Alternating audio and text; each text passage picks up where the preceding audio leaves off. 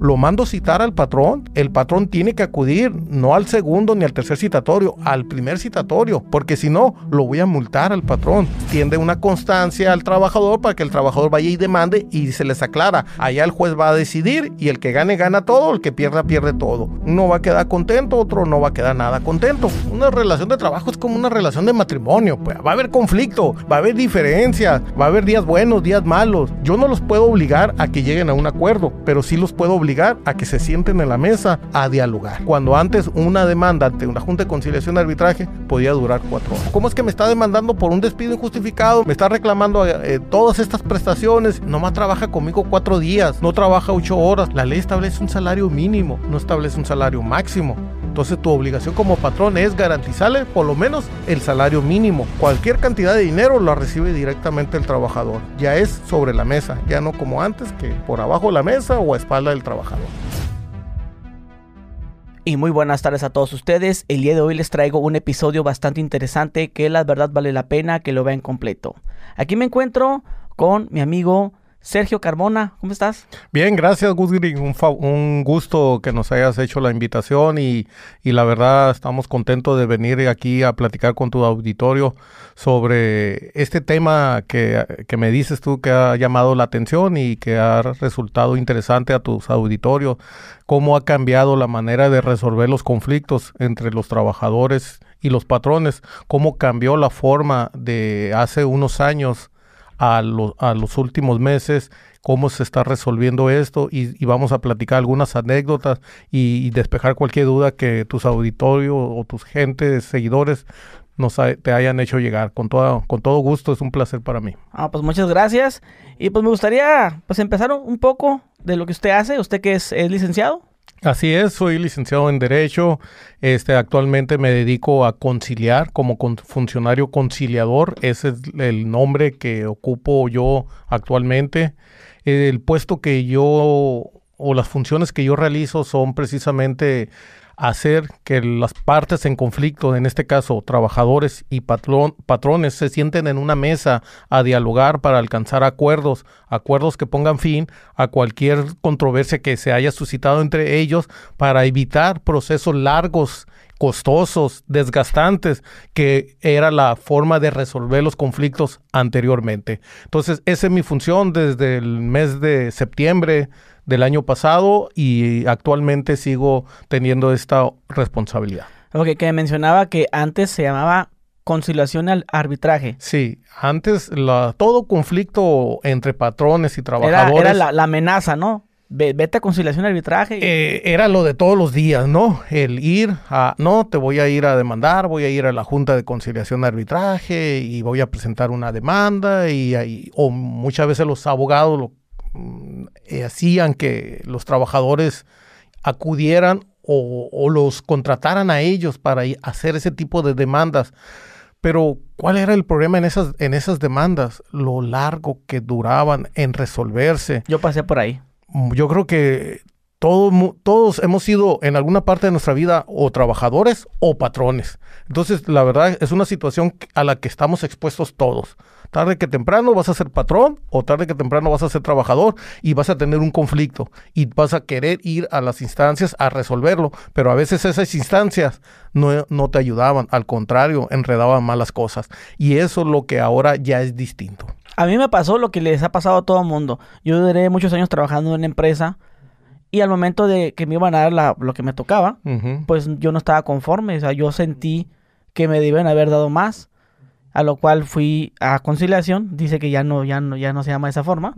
Fui y, y, pues quise hacer, no, sé si se demanda. Sí, sí, está bien. Si es una demanda, entonces fui, me quedé a ver con mi patrón. Obviamente, eh, no fue a la primera cita. Que es, que es algo como que te hacen todos los patrones, ¿no? Ya ves que te hacen tres citatorios. Sí. Él fue al tercer citatorio, me dejó plantado las dos veces. Y ya me quedé de ver con él y, pues dice que llegamos a un arreglo en el cual eh, ya cuando estaba solas con la persona con, la que yo fui a, hacer la, queja, me dijo, no, pues es que mira, te conviene mejor me agarrar lo que te está diciendo, mira, ¿cuánto, ¿cuánto tiempo tienes trabajando ahí? No, pues eh, ya tengo cinco años, mira, pues agarra los 20 mil pesos, porque nos vamos a ir a dos, tres años y se va a hacer cansado esto. Y pues uno, pues ya que pues quiere el dinero ya y está necesitado, Entonces eh, acepté esa, esa oferta, pues. A lo cual muchos eh, amigos míos me dijeron que no, que me dieron de verdad mucho más, porque a mí me corrieron, no, no, no fue como que renuncié.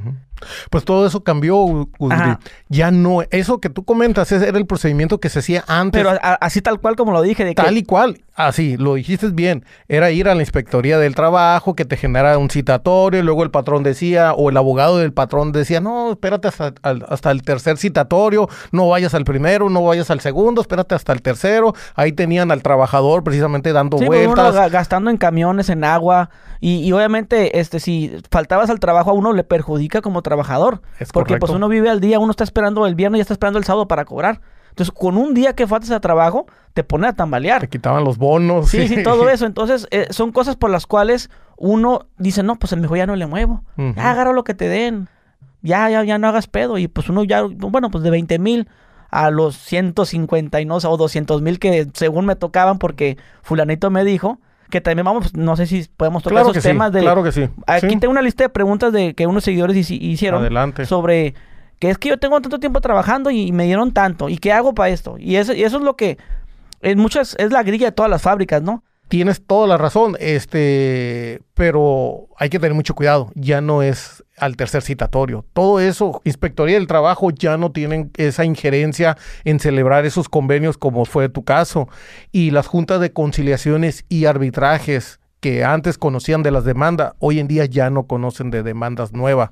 Ahora precisamente eh, son los centros de conciliación y registro laboral y los tribunales laborales, que eso es lo que vamos a tocar a detalle, cómo, cómo cambió la forma de, de resolver esos conflictos y vamos a platicar de algunas experiencias que se vivían antes y cómo eso ya no puede ser hoy en día con este nuevo sistema. Algo que me pasó cuando duré esos cinco años en la empresa, que me corrieron, yo había eh, pedido asesoría a eh, abogados que se, anuncian en el periódico y me decían, ¿ya firmaste? No, no, pues que no he firmado.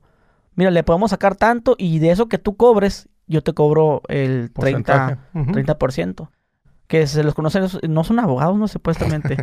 Se eh, los conoce como coyotes. coloquialmente se le denomina coyote porque están ahí a la espera, precisamente. sí, podemos hablar de, de, eso. Claro que sí, claro que sí. Mira, eh, un, esos abogados este, se la llevaban precisamente afuera de las juntas de conciliación y arbitraje, afuera de las inspectorías del trabajo y como bien dices tú, su propósito era llamar la atención a cualquier persona que se acercara a generar una solicitud para ver una posible este arreglo fuera de juicio y ellos le decían, a ver, y le, saca, le empezaban a preguntar y ellos decían, no, es que si te vas conmigo, si yo te ayudo, si yo te represento, si me das una carta poder a mí, yo te voy a poder que te den más dinero. Aun cuando hayas renunciado, como dices tú, aunque hayas presentado una carta de renuncia, vamos a decir al patrón que, el, que vamos a decirle que el patrón te, hizo firmar en blanco el documento, o que te la hizo firmar bajo presión, o que te estuvo encerrado y no te dejaba salir, y por ese motivo tuviste que, que, firmar esa carta, accediste a firmar esa carta, vamos a demandar y, vamos a negociar y le vamos a exigir al patrón que te pague eh, mil horas extra y que te pague las vacaciones y aguinaldo y salarios caídos y todas las prestaciones del mundo y se hace en un, era un número eh, exorbitante la, cantidad por la cual estaban demandando eh, ante las juntas de conciliación de arbitraje. Obviamente el patrón mira esa demanda, mira las cantidades tan grandes que se estaban manejando y pues sí se asustaba el patrón, obviamente, y muchas veces accedía a, caer en ese, pues vaya, vamos llamando la extorsión, en esa extorsión de las cuales eh, eh, los abogados utilizaban eh, para poder obtener un, un, dinero este, que no justificaba por la manera en que se terminó la relación de trabajo. Obviamente es muy distinto un despido, alegar un despido, que alegar un pago de un, de un finiquito por la terminación de la relación de trabajo. A ver, tú celebraste un contrato de trabajo por tiempo determinado, eh, eres un trabajador eventual, se vence el contrato que tú celebraste, vamos a suponerlo, el más común, 30 días, el patrón no tiene obligación de indemnizarte, sino de pagar tu finiquito. ¿Qué implica tu finiquito? los derechos laborales que hoy, hoy en día se le conoce como irrenunciables, ¿Qué son eso? La parte proporcional de aguinaldo, la parte proporcional de vacaciones, la prima vacacional y la prima de antigüedad. Únicamente. Son, esos derechos ya te pertenecen a ti, son tuyos y el patrón no los puede tocar. ¿Sí? Porque ya los generaste por el tiempo que duró la relación de trabajo. Pero se termina la relación de trabajo en virtud de que se terminó ese contrato de trabajo el patrón no tiene ninguna obligación de pagarte ni una otra contraprestación extra. A menos de que el patrón haya decidido que antes de vencerse la duración o la vigencia de ese contrato, despedirte. En ese caso sí, estaríamos ante la presencia de un despido injusto. Eh, eh, ¿Es legal hacer contratos por 30 días? Sí, sí es legal. ¿Y se puede eh, estar renovando 30, de 30 en 30? eso, eso... Lo hacen muchas empresas. Sí, yo, yo sé que lo hacen. yo sé que sí lo hacen, pero la ley sí permite ciertos contratos de trabajo a prueba, eh, trabajadores de, temporada, eh, trabajadores eventuales por, por, su, por sustituir a un, a un trabajador que está incapacitado o, una trabajadora que salió embarazada. En, esos casos la ley sí permite hacer trabajo, se vence el trabajo, el contrato y, no hay obligación de continuar con la relación de trabajo. Pero sí, yo sé que los patrones es muy común que estén haciendo eh, contratos de, de 30 días, 60 días y, que estén renovando. ¿Para qué? Para perjudicar al, trabajador y que el trabajador no esté generando antigüedad ni estabilidad laboral, que eso sí le trae un perjuicio a la larga al, trabajador. Ok, eh, menciona que antes asustaban mucho los patrones, los abogados. Sí. Pero también asustaban mucho al trabajador, en este caso lo que me pasó a mí. ¿Cómo, cómo se daba ese, e, ese, ese momento en el cual el, el del conciliación te decía, así déjalo, había como una, algún tipo de soborno. Yo siempre sospechaba que había que alguien le dio una feria al de conciliación para que no, no procediera mi, mi, demanda como tal. Sí, mira. ¿Se daba eh, eso? Sí, sí, claro que sí. La cuestión política siempre estaba inherente, siempre había implícito, ¿no? Había empresarios con poder económico, político, este, fuentes de trabajo, este, empresas, que, que lo que se buscaba era no crear una incertidumbre en cuanto a la estabilidad laboral, porque eso económicamente afecta, aleja inversiones y una, empresa si se va a instalar en algún lugar, eh, en alguna ciudad, obviamente pide informe, ¿no? Ver qué beneficios va a obtener, qué subsidios, si hay fuente, si hay mano de obra, y, y, se informan de varios factores antes de tomar una decisión. Entre ellos también se comunican, a ver, cuestiones sindical, de sindicatos, cuestiones de qué tanto conflicto hay. Entonces, son varios factores que sí, que el gobierno, la Secretaría del Trabajo, el, Poder Ejecutivo tenía que cuidar, pues, para evitar que, se ahuyentaran inversiones. Ahora, eh, siempre eh, el poder político pesa, el, el, poder económico también pesa. Eran funcionarios que estaban subordinados a un, a un titular de una Secretaría del Trabajo que a su vez dependía del titular del Poder Ejecutivo, muchas veces eran nombramientos este, de cuotas políticas para cubrir este, compromisos políticos de campaña, que en realidad no eran funcionarios de carrera o funcionarios con experiencia dentro del ámbito laboral, sino que eran premios, pues, premios políticos. Hoy en día ya no es así. Pero sí afecta el, hecho de que de, quién es el patrón, a quién estás demandando, este, y si pudiera haber eso que tú comentas, ese tipo de presión o de desventaja en el cual se encontraba el, trabajador. Ahora, ¿por qué no es así? Porque ya ahora los nombra... ¿Cómo, es? O sea, hoy en día si tú quieres este, hacer algo contra tu patrón por lo que sea. Ok. ¿Cómo, cómo, Te platico. Tú tienes un conflicto de cualquier naturaleza. Puede ser que sigas trabajando con tu patrón o puede ser que ya dejaste de trabajar con tu patrón. Puede ser que te despidieron, se terminó el contrato o tú firmaste una renuncia o, como te digo, o, sigues laborando. Vas y precisamente generas una solicitud ante los centros de conciliación laboral. Ahí un funcionario te recibe, te da la información del proceso, te genera una solicitud. Esa solicitud se genera una fecha para la audiencia de conciliación prejudicial, que es las audiencias que yo llevo a cabo. En esas audiencias de conciliación prejudicial se manda citar al patrón. y se les da este... ¿Al cuánto tiempo? Eh, las audiencias se, se, agendan conforme calendario. El notificador adscrito al centro tiene cinco días para ir a notificar.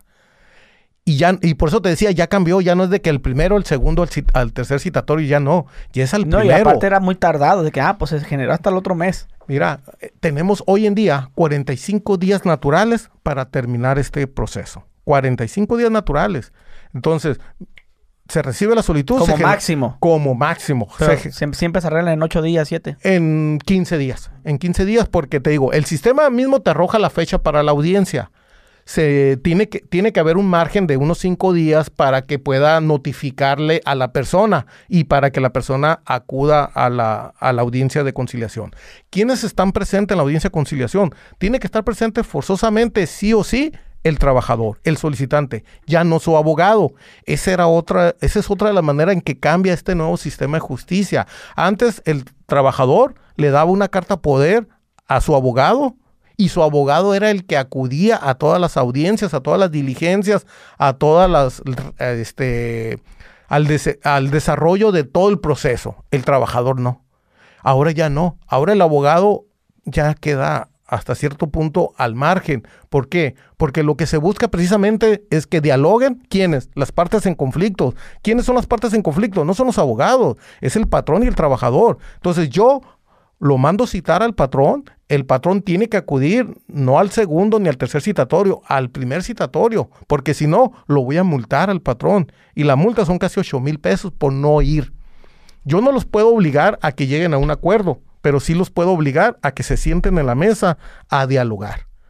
esa es mi función. A ver, que el, que el patrón escuche de viva voz cuál es la, el problema, la necesidad, el motivo, la inconformidad que tiene su trabajador. Y que lo escuche y que, y que vea y que entienda que a veces puede ser justificado el motivo de inconformidad o a lo mejor no. Muchas veces ahí hablando se arregla y, y ahí se termina todo la mayoría de las veces estamos logrando que se pongan de acuerdo en la mesa de conciliación. ¿Para qué? Para evitar precisamente los largos procesos judiciales que eran antes, bueno, judiciales que son hoy en día y que antes eran ante la Junta de Conciliación y Arbitraje. Entonces, se sientan, llegan a una audiencia de conciliación frente a un funcionario conciliador y ahí el, el trabajador dice, esto es lo que pasó y esto es lo que yo estoy reclamando y el patrón tiene la oportunidad de, contestar y sobre eso partimos. ¿Qué, es lo más común que le ha tocado escuchar cuando están sentados el patrón y el trabajador? Obviamente lo más común es el despido, siempre va a ser el despido. Que le, toca más. Que el trabajador dice que él no dio el motivo, que él no sabe por qué lo están despidiendo, que, que, él era muy buen trabajador y que de un día para otro lo despidieron. Pero llega el patrón y le dice, no, espérame, ¿por qué no dices que faltaste más de cuatro veces? ¿Por qué no dices que te fuiste y ya no regresaste? ¿Por qué no dices que tomaste dinero? O, o sea, otro, ya, ya te empiezan a decir. O que no está dando tu desempeño. Sí, también. O sea, ya te empieza, ya empiezas uno a escuchar la otra versión, ya no te quedas con una sola versión, ya escuchas la otra versión. Entonces, a veces también este, los, los trabajadores no te dicen toda la verdad. O a veces el, al momento de la solitud y, al y a veces el patrón pues ya viene y te dice, en realidad pasó esto. O en realidad hay una carta renuncia, lo, que comentábamos. A veces hay una carta renuncia y ahora el trabajador dice, no, ¿por qué firmaste la renuncia? Si, si no hubiera firmado la renuncia te, te hubiera tocado más dinero y puedes exigir más dinero. Bueno, entonces ahí en la mesa empezamos el, diálogo y tratamos de llegar a un y, tratamos de hacer que las partes lleguen a un acuerdo. ¿Cómo se llegaría a ese acuerdo? Como que, bueno, pues si no te gustaron los ocho mil pesos que te di, te doy ocho más. Y que él acepte enfrente de la persona. Sí. Y ahí se firma. Sí, mira. Y se soluciona ahí mismo. Así es, mira, este... no es como antes de que tienes varias citas y que una a la siguiente. Sí, mira. También puede. Eh, también puede. Mientras estemos dentro de los 45 días, se puede generar una audiencia, se puede generar la segunda audiencia o, o incluso hasta una tercera audiencia. ¿Cuánto duran las, esas audiencias? Una hora. Una hora. Eh, cada, cada estado maneja su, su, rango, ¿no? Y la federación maneja otro rango. En Sonora es una hora. En Sonora es una hora. Una hora, tenemos una hora. Igual hay margen. No, no quiere decir que exactamente a la hora se vaya a terminar. Si yo veo que hay manera de que puedan conciliar, yo me puedo aventar una hora 10, una hora 15, una hora 20 sin ningún problema. Yo lo que procuro es no alargar más porque vas retrasando todas las agendas, todas las siguientes audiencias, ¿no? Se, tú entras a las 8 y tu audiencia es de 8 a 9, terminas a las 9 y media o a las 10, pues ya todas las demás audiencias se están difiriendo, se están atrasando. Entonces, procuramos terminar en el lapso de una hora, pero no es obligación. Si llegan a un acuerdo, ahí mismo se genera un convenio y se les entrega copia certificada a, cada una de las partes, se fijan las condiciones de ese convenio, el monto y la manera en que se va a cumplir o el tiempo en que se va a cumplir. Puede ser en una mensualidad, en dos mensualidades, en tres mensualidades. Finalmente las partes proponen la solución. Es un acuerdo voluntario donde prevalece precisamente la comunicación y el acuerdo que alcancen las dos partes. Es decir, las dos partes se van a sentir conformes con el alcance con el acuerdo alcanzado. ¿Y el dinero se da ahí en la oficina? Así es. Eh, ojo, esa es la, siguiente cita para cubrir. Ah, ajá. Por lo regular es así, como bien dices tú, porque el patrón no puede saber qué cantidad de dinero va a pedir el trabajador o qué cantidad de dinero va a negociar. Vamos a suponer, el, patrón, el, trabajador solicita 25, el patrón ofrece 15, ahí, ahí empieza la negociación. Vamos a suponer que cierren en 20. Ah, ok, ¿cuándo lo puedes pagar, patrón? No, pues lo puedo pagar la semana que entra, el próximo viene, perfecto. Pues, eh, ¿Trabajador, estás de acuerdo? Sí, pues, estoy de acuerdo, porque si me voy a un juicio, pues, ¿cuánto me va a tardar? ¿Seis meses, cinco meses? No, estoy de acuerdo, ok. Y tienen que venir otra vez el trabajador, ya no el patrón, el patrón ya en ese, en ese, en el, en, para pagar, ya puede mandar a cualquier al persona. Contador. Al contador, a sus recursos humanos, gerente, al que sea. Y ya viene y, hace entrega del dinero enfrente de mí, enfrente del conciliador, enfrente de la autoridad laboral, pero el dinero lo recibe directamente el trabajador. Nosotros no tocamos dinero, no recibimos dinero. Siempre, cualquier arreglo tiene que estar presente el trabajador. El trabajador es el que tiene que decir si acepta o no acepta, el patrón tiene que decir si está dispuesto a pagar esa cantidad o no está dispuesto a pagar esa cantidad y el dinero se le paga únicamente al trabajador. Antes no, y que ahorita vamos a tocar unas experiencias sobre ese punto. Ahorita mencionó, bueno, el ejemplo, ¿no?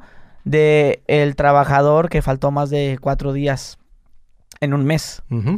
Este, ¿eso es motivo de despido? Sí, está en la ley. Eh, ¿Pero pierde, sus derechos el trabajador? Sí, a, ver, si no justificas en el lapso de 30 días algunas de las cuatro faltas. ¿Son tres o cuatro? Para que te puedan despedir tiene que ser más de tres, o sea, a la cuarta, pues, a la cuarta. Si a la cuarta falta no justificada que tú tengas en el lapso de 30 días ya es un motivo válido para el patrón para decidir despedirte. No quiere decir que lo vaya a hacer, es una facultad que él tiene. Igual eres buen trabajador y, ya te conoce y sabes que eres faltista, pero cuando le pegas a la chamba, le pegas duro a la chamba, pues ni modo, te aguanto, eres un mal necesario. O sea, mm, eres buen trabajador, pero pues tienes esa falla, ni modo. Pero si yo soy muy estricto y ya me faltaste cuatro veces en menos, en, en, max, en menos de 30 días, yo ya tengo ese derecho de despedirte. Y ya te despido sin una sanción que la ley otorga a los patrones que deciden eh, despedir injustificadamente, que es lo que se conoce como indemnización constitucional. La indemnización constitucional son el pago de 90 días de salario. Entonces, en esos casos, el patrón dice, yo te voy a pagar tu finiquito, aguinaldo, vacaciones, prima vacacional y prima de antigüedad, si quieres. Pero hasta ahí. De ahí en fuera, ya no te pago 90 días, ni 10, ni 15, ni 20, ni nada. Yo pensaba que cuando tú faltabas, ¿no? Ellos te... Ahora sí que firma tu renuncia. O sea, que no tienes derecho ni a finiquito, ni a nada. Nada más tu renuncia y ya. Y eso es lo que yo pensaba. Y muchos patrones te dicen, es que es abandono de trabajo. Y como es abandono de trabajo, es como si tú estás renunciando. Así que firme tu renuncia. Esos son los derechos laborales irrenunciables. Y es la obligación que nosotros tenemos. Cuando los trabajadores y los patrones llegan con nosotros y quieren llegar a un acuerdo, o ya traen el acuerdo incluso, este, el convenio celebrado, y quieren venir ante nosotros para que nosotros lo ratifiquemos como está en la ley, nosotros lo único que tenemos que observar es eso. A ver, patrón, tú les tienes que garantizar los derechos mínimos que le pertenece al trabajador. Eh, lo que yo te decía hace un momento, eso ya es del trabajador, no es tuyo, patrón. ¿Por qué? Porque el, trabajador duró un mes, seis meses o un año trabajando contigo. Eh, durante ese tiempo va generando ese beneficio parte proporcional de vacaciones, parte proporcional de aguinaldo y la prima vacacional.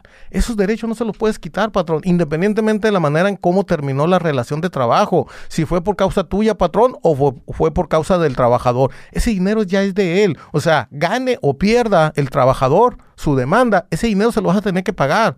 Eso se le llama finiquito. Ese es la finiquito por terminar la relación de trabajo. Y eso el patrón se lo tiene que pagar sí o sí. Me engañaron entonces, ¿eh? Sí, no, no, no. Porque a mí, bueno, es que no tuve tantos trabajos, ¿va? O sea, formales, tres nada más. Y en todos eh, fue igual. Es que la renuncia es, no, nada. Nomás una semana de trabajo, una semana más y ya. Y fíjate que a mí me, me dieron que 1500 en un trabajo porque yo renuncié. El otro, 2000 y el otro, fue el máximo que fueron cuatro mil. No, no. Y, yo jamás recibí más de 10 mil pesos en un trabajo. Ojo, y otra cosa, como dices, como dijiste ahorita, no, pues tu fondo de ahorro, eso también es del trabajador, no se lo tienes por qué negar. Que tu caja de ahorro, eso también es de él. O sea, todos esos derechos son de él y no se toca. Y, el, y no es dinero del patrón, pues. Es dinero que le tienes que entregar al trabajador cuando se termina la relación de trabajo. Lo único malo es que la ley no establece un término para que el patrón haga el, cumpla con esa obligación. Y es ahí donde a veces lo traen envueltas y envueltas al, al trabajador para ver si, lo, si se enfada. Pero ahí es cuando tienen que acudir precisamente a los centros de conciliación laboral para generar su Bueno, y- solicitud y cuándo- citar al patrón. ¿Y cuándo sí o no ir a conciliación? Nada más cuando se termine el trabajo laboral, cuando hay que hay un problema de, de- de que no me quieren pagar, o si tienes una inconformidad de como que, ¿sabes qué? Pues ya tengo mucho tiempo aquí y quiero hablar con el patrón, pero no, nomás no se deja. ¿Es, es- también es para eso? Para todo conflicto que tú tengas. Por ejemplo, eh, tú ya tienes mucho tiempo de subgerente, vamos a suponer, o, este, o de cajero, y quieres aspirar a un puesto más alto, y tú dices, es que yo ya tengo la antigüedad, tengo los méritos, se desocupó la plaza. Y se lo dieron al primo. y, Y, y se lo dieron a otra persona. Yo me siento con ese derecho de aspirar a ese puesto. Entonces yo puedo ir y generar una solitud para reclamar ese puesto. O bien, ahorita es un tema muy común que se está presentando mucho, las vacaciones. ¿Cuánto me tocan de vacaciones? Que si me tocan 12 días, que si me tocan 6 días, que si me tocan 15, que si me tocan 18, 20, ¿cuántos días me tocan? Que si son juntos, si son este en dos periodos, ¿cómo puedo cuándo tengo derecho Y- a que- gozar mis que- y que no vacaciones? no me las quieren todas, dar. que no las Ajá. puedes tomar. Sí, que no la, sí, que no me las quieren dar, que yo las quiero en esta fecha y el patrón. Eso se está presentando mucho hoy en día. Entonces, la relación de trabajo sigue. Tú sigues trabajando con tu, con, con tu patrón, con la fuente de, de- de donde tú laboras, pero tengo una una diferencia y voy a generar una solicitud precisamente para que llegar a un acuerdo y me digan, yo tengo la razón, tiene la razón del patrón, o bien hacemos un convenio sin afectar nada más. Sí, está bien para que el patrón no se saque cosas de las nalgas. O sea, que no, que no se invente leyes, como en este caso a mí. Yo viví engañado pensando que cuando renunciabas, es- tú renunciaste a todo. Sí, sí. O sea, que es como decir, tú terminaste conmigo. Sí, o a veces el patrón por mala asesoría, ¿no? A También veces del- del a- contador. del contador, que le, no, es que el contador no es así, se interpreta así, o, el- o de sus abogados, o de la esposa, ve tú a saber. O sea, quién- que si el, si patrón, sal- el patrón ya estando delante de usted en este caso, pues él ya, no puede este, abusar de ti, ya no puede decirte, no, eso no se puede. Sí, no, nosotros como autoridades laborales, al menos en el, en, el cargo que yo me desenvuelvo, ahí yo tengo una, soy una autoridad imparcial. Simplemente yo garantizo que los acuerdos cumplan con los requisitos que establece la ley. Pero si el trabajador se siente eh, que no está bien informado de sus derechos, ah, nosotros tenemos este abogados que dependen de la Procuradurí- Procuraduría de la Defensa del Trabajo. Yo suspendo la audiencia, mando llamar al procurador o a la procuradora y le digo, eh, aquí el, el trabajador, el solicitante está mal informado, no sabe cuáles son sus derechos, no sabes qué, qué pedir, porque también es muy común que llegue. ¿Y qué es lo que pide el trabajador? No, pues lo que me toque. ¿Y cuánto es lo que toque? No, pues no sé. No, pues tienes que decir cantidades. O sea, tienes que tener un cálculo y saber cuánto es lo que te corresponde, cu- cuáles son los derechos. Ahí yo le explico, mira, estos derechos son irrenunciables, eso no se puede negociar, pero esto y estas cantidades sí las puedes negociar en ánimo de llegar a un acuerdo aquí. Ok, suspendo la audiencia, ve para que te informes, te asesores bien, regresas y entonces sí ya me dices exactamente qué cantidad estás pidiendo a tu patrón y el patrón ya va a decidir si está de acuerdo o no está de acuerdo o quiere consultarlo también él con alguien, suspendemos la audiencia y podemos señalar otra fecha en otro día. Ok. Qué bueno que nos dice eso porque yo pensaba que nada más ir a conciliación era cuando, cuando te corrían, cuando ya se acababa la relación. Porque cuando yo trabajaba en esta una empresa de, de computadoras, había mucha grilla que porque, oye, ya no van a los aguinaldos. Híjole, es que no, no, no, no nos dieron tanto. Es que en aquella empresa les dieron más. Se me hace que nos están chingando. Yo voy a ir a conciliación mañana. O sea, Sí. también, o sea, si en ese caso se pudiera así, de que porque no le dieron aguinaldos, o porque los tienen en- sin, sin, sin seguro social, o porque los tienen sin, sin ese, bueno, aquí en Mexicali, ¿no? Aquí hay mucho calor. Este, había una persona que decía que él iba a ir a conciliación para hablar porque no, los- no les tenían estos termos de Gatorade, de sueros, no les daban suero, que los tenían que dar, que por ley.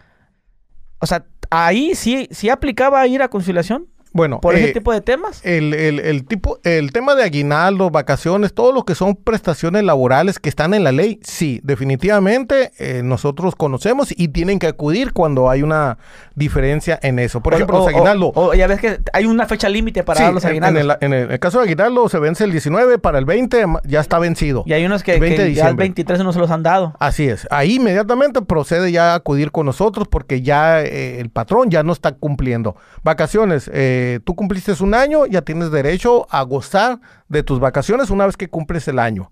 Tienes, el patrón tiene seis meses para otorgarte las vacaciones. No cumplió, entonces ya acudes con nosotros.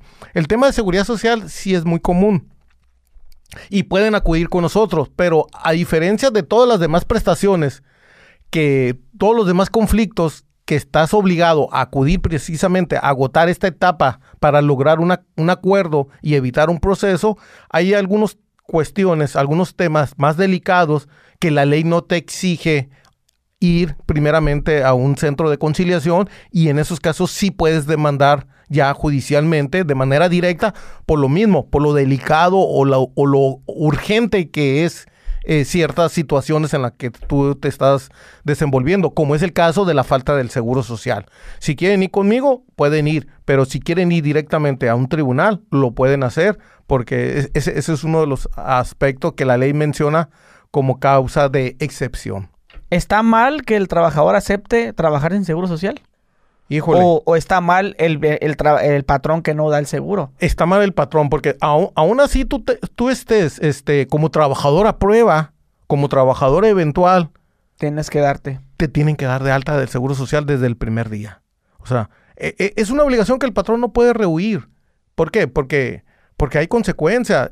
¿Qué, si te sufres un, un accidente de trabajo o un riesgo o una, una lesión, un riesgo este, catalogado, pues vaya, como accidente de trabajo o riesgo de trabajo? para el patrón va a venir consecuencias si no tienes seguro, si no lo tienes asegurado, si no lo tienes con servicio médico, este te va a traer este te va a afectar no solamente en cuestión económica, sí, porque tú vas a tener que hacer frente a todos los gastos médicos de que se originen que se le cause a tu trabajador durante el desempeño o en funciones de sus actividades. Pero aparte de las sanciones que es administrativas que la ley otorga, hay, hay, hay inspectoría del trabajo. Las inspectorías del trabajo siguen existiendo, pero ya no para conocer de conflicto, como yo te decía, sino para verificar las condiciones de trabajo y que cumplan los patrones con sus obligaciones, como eso que decías tú de, tener bebidas hidratantes. Ah, bueno, tú tienes que tener un contrato colectivo de trabajo o tienes que tener unas condiciones, un reglamento interior de trabajo o, unas o un contrato individual de trabajo y ahí van a ver cuáles son tus derechos y obligaciones. Y si tú consideras que, que sí es común, eh, que por ejemplo el- las maquiladoras que no estén trabajando con una, un equipo este, de aire acondicionado y O con que- protección de o con protecciones, lentes, uniformes, casquillo. todo es botas y todo eso. Obviamente tú puedes sí poner la queja, pero sería ahí sí sería ya en inspectoría del trabajo únicamente Ya no es- tema de ese tipo. Ya no es allá conciliación. ¿Por qué? Porque muchos dicen, no, mira, si yo, es, es, la- es algo típico en las maquiladoras. Mira, güey, aquí era- no nos tienen sin esto. No nos dan esto. Sí, sí. Que no, no nos dan gafas. Y luego sin seguro. Yo voy a conciliación, mira.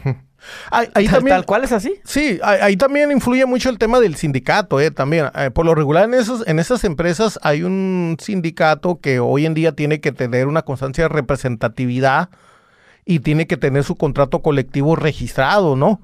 Eh, ese es otro de, las, de los temas tan importantes que cambió con esta nueva ah, reforma laboral.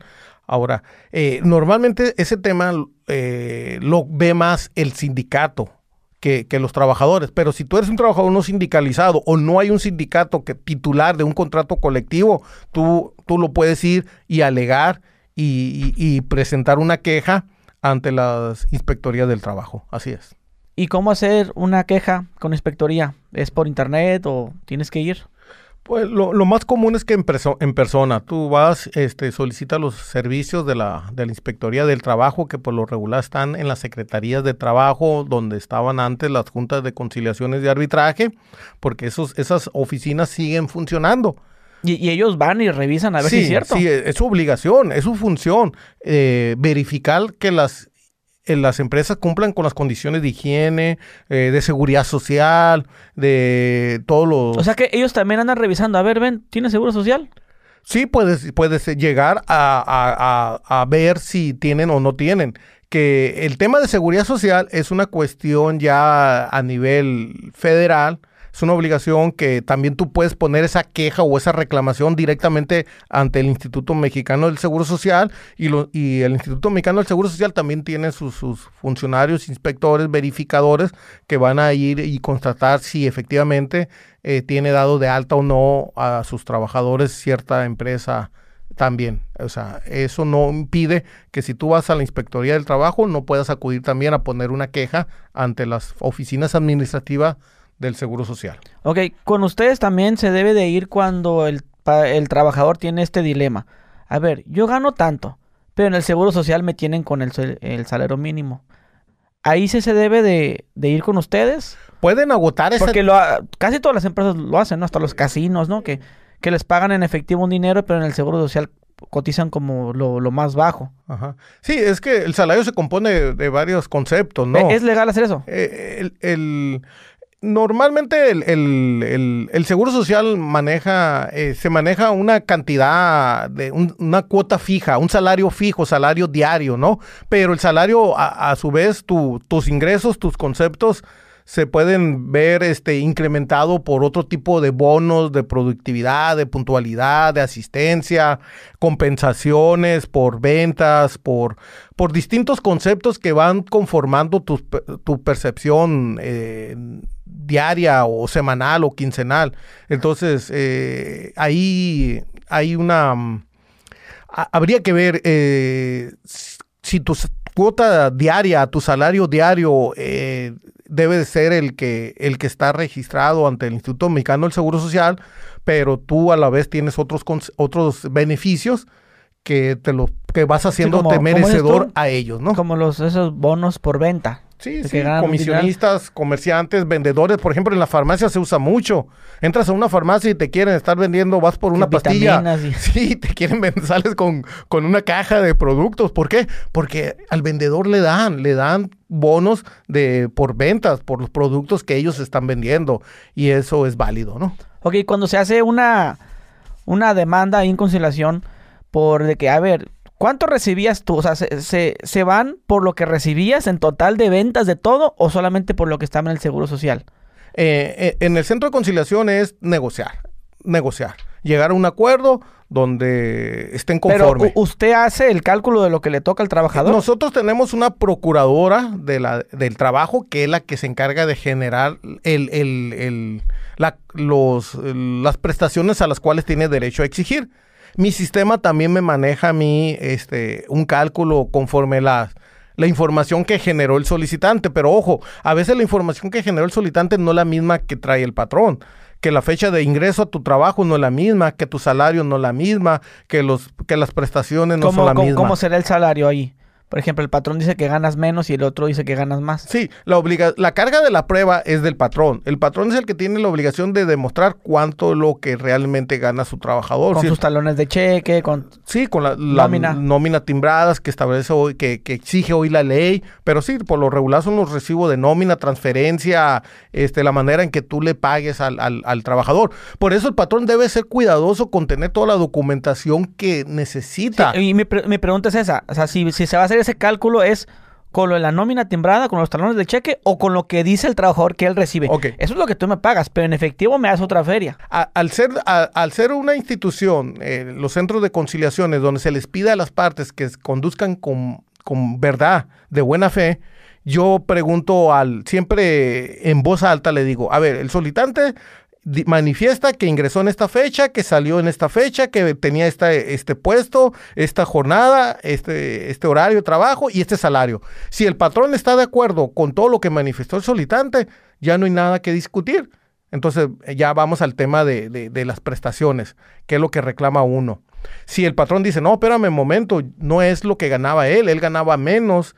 Ah, bueno, pues si, si no es necesario que me lo acredites, pero pues yo ya trato de ver quién de los dos me está diciendo la verdad. Y a veces sí es difícil llegar a un acuerdo, porque uno sostiene un dicho, otro sostiene otro dicho, pero en la mayoría de los casos sí están de acuerdo en, cuanto es el salario. Y sobre lo que acuerden, sobre eso empieza la negociación. Ok. Sí, porque pues la mayoría de la gente dice, es que él me paga a mí tanto como sueldo, pero yo recibo tanto.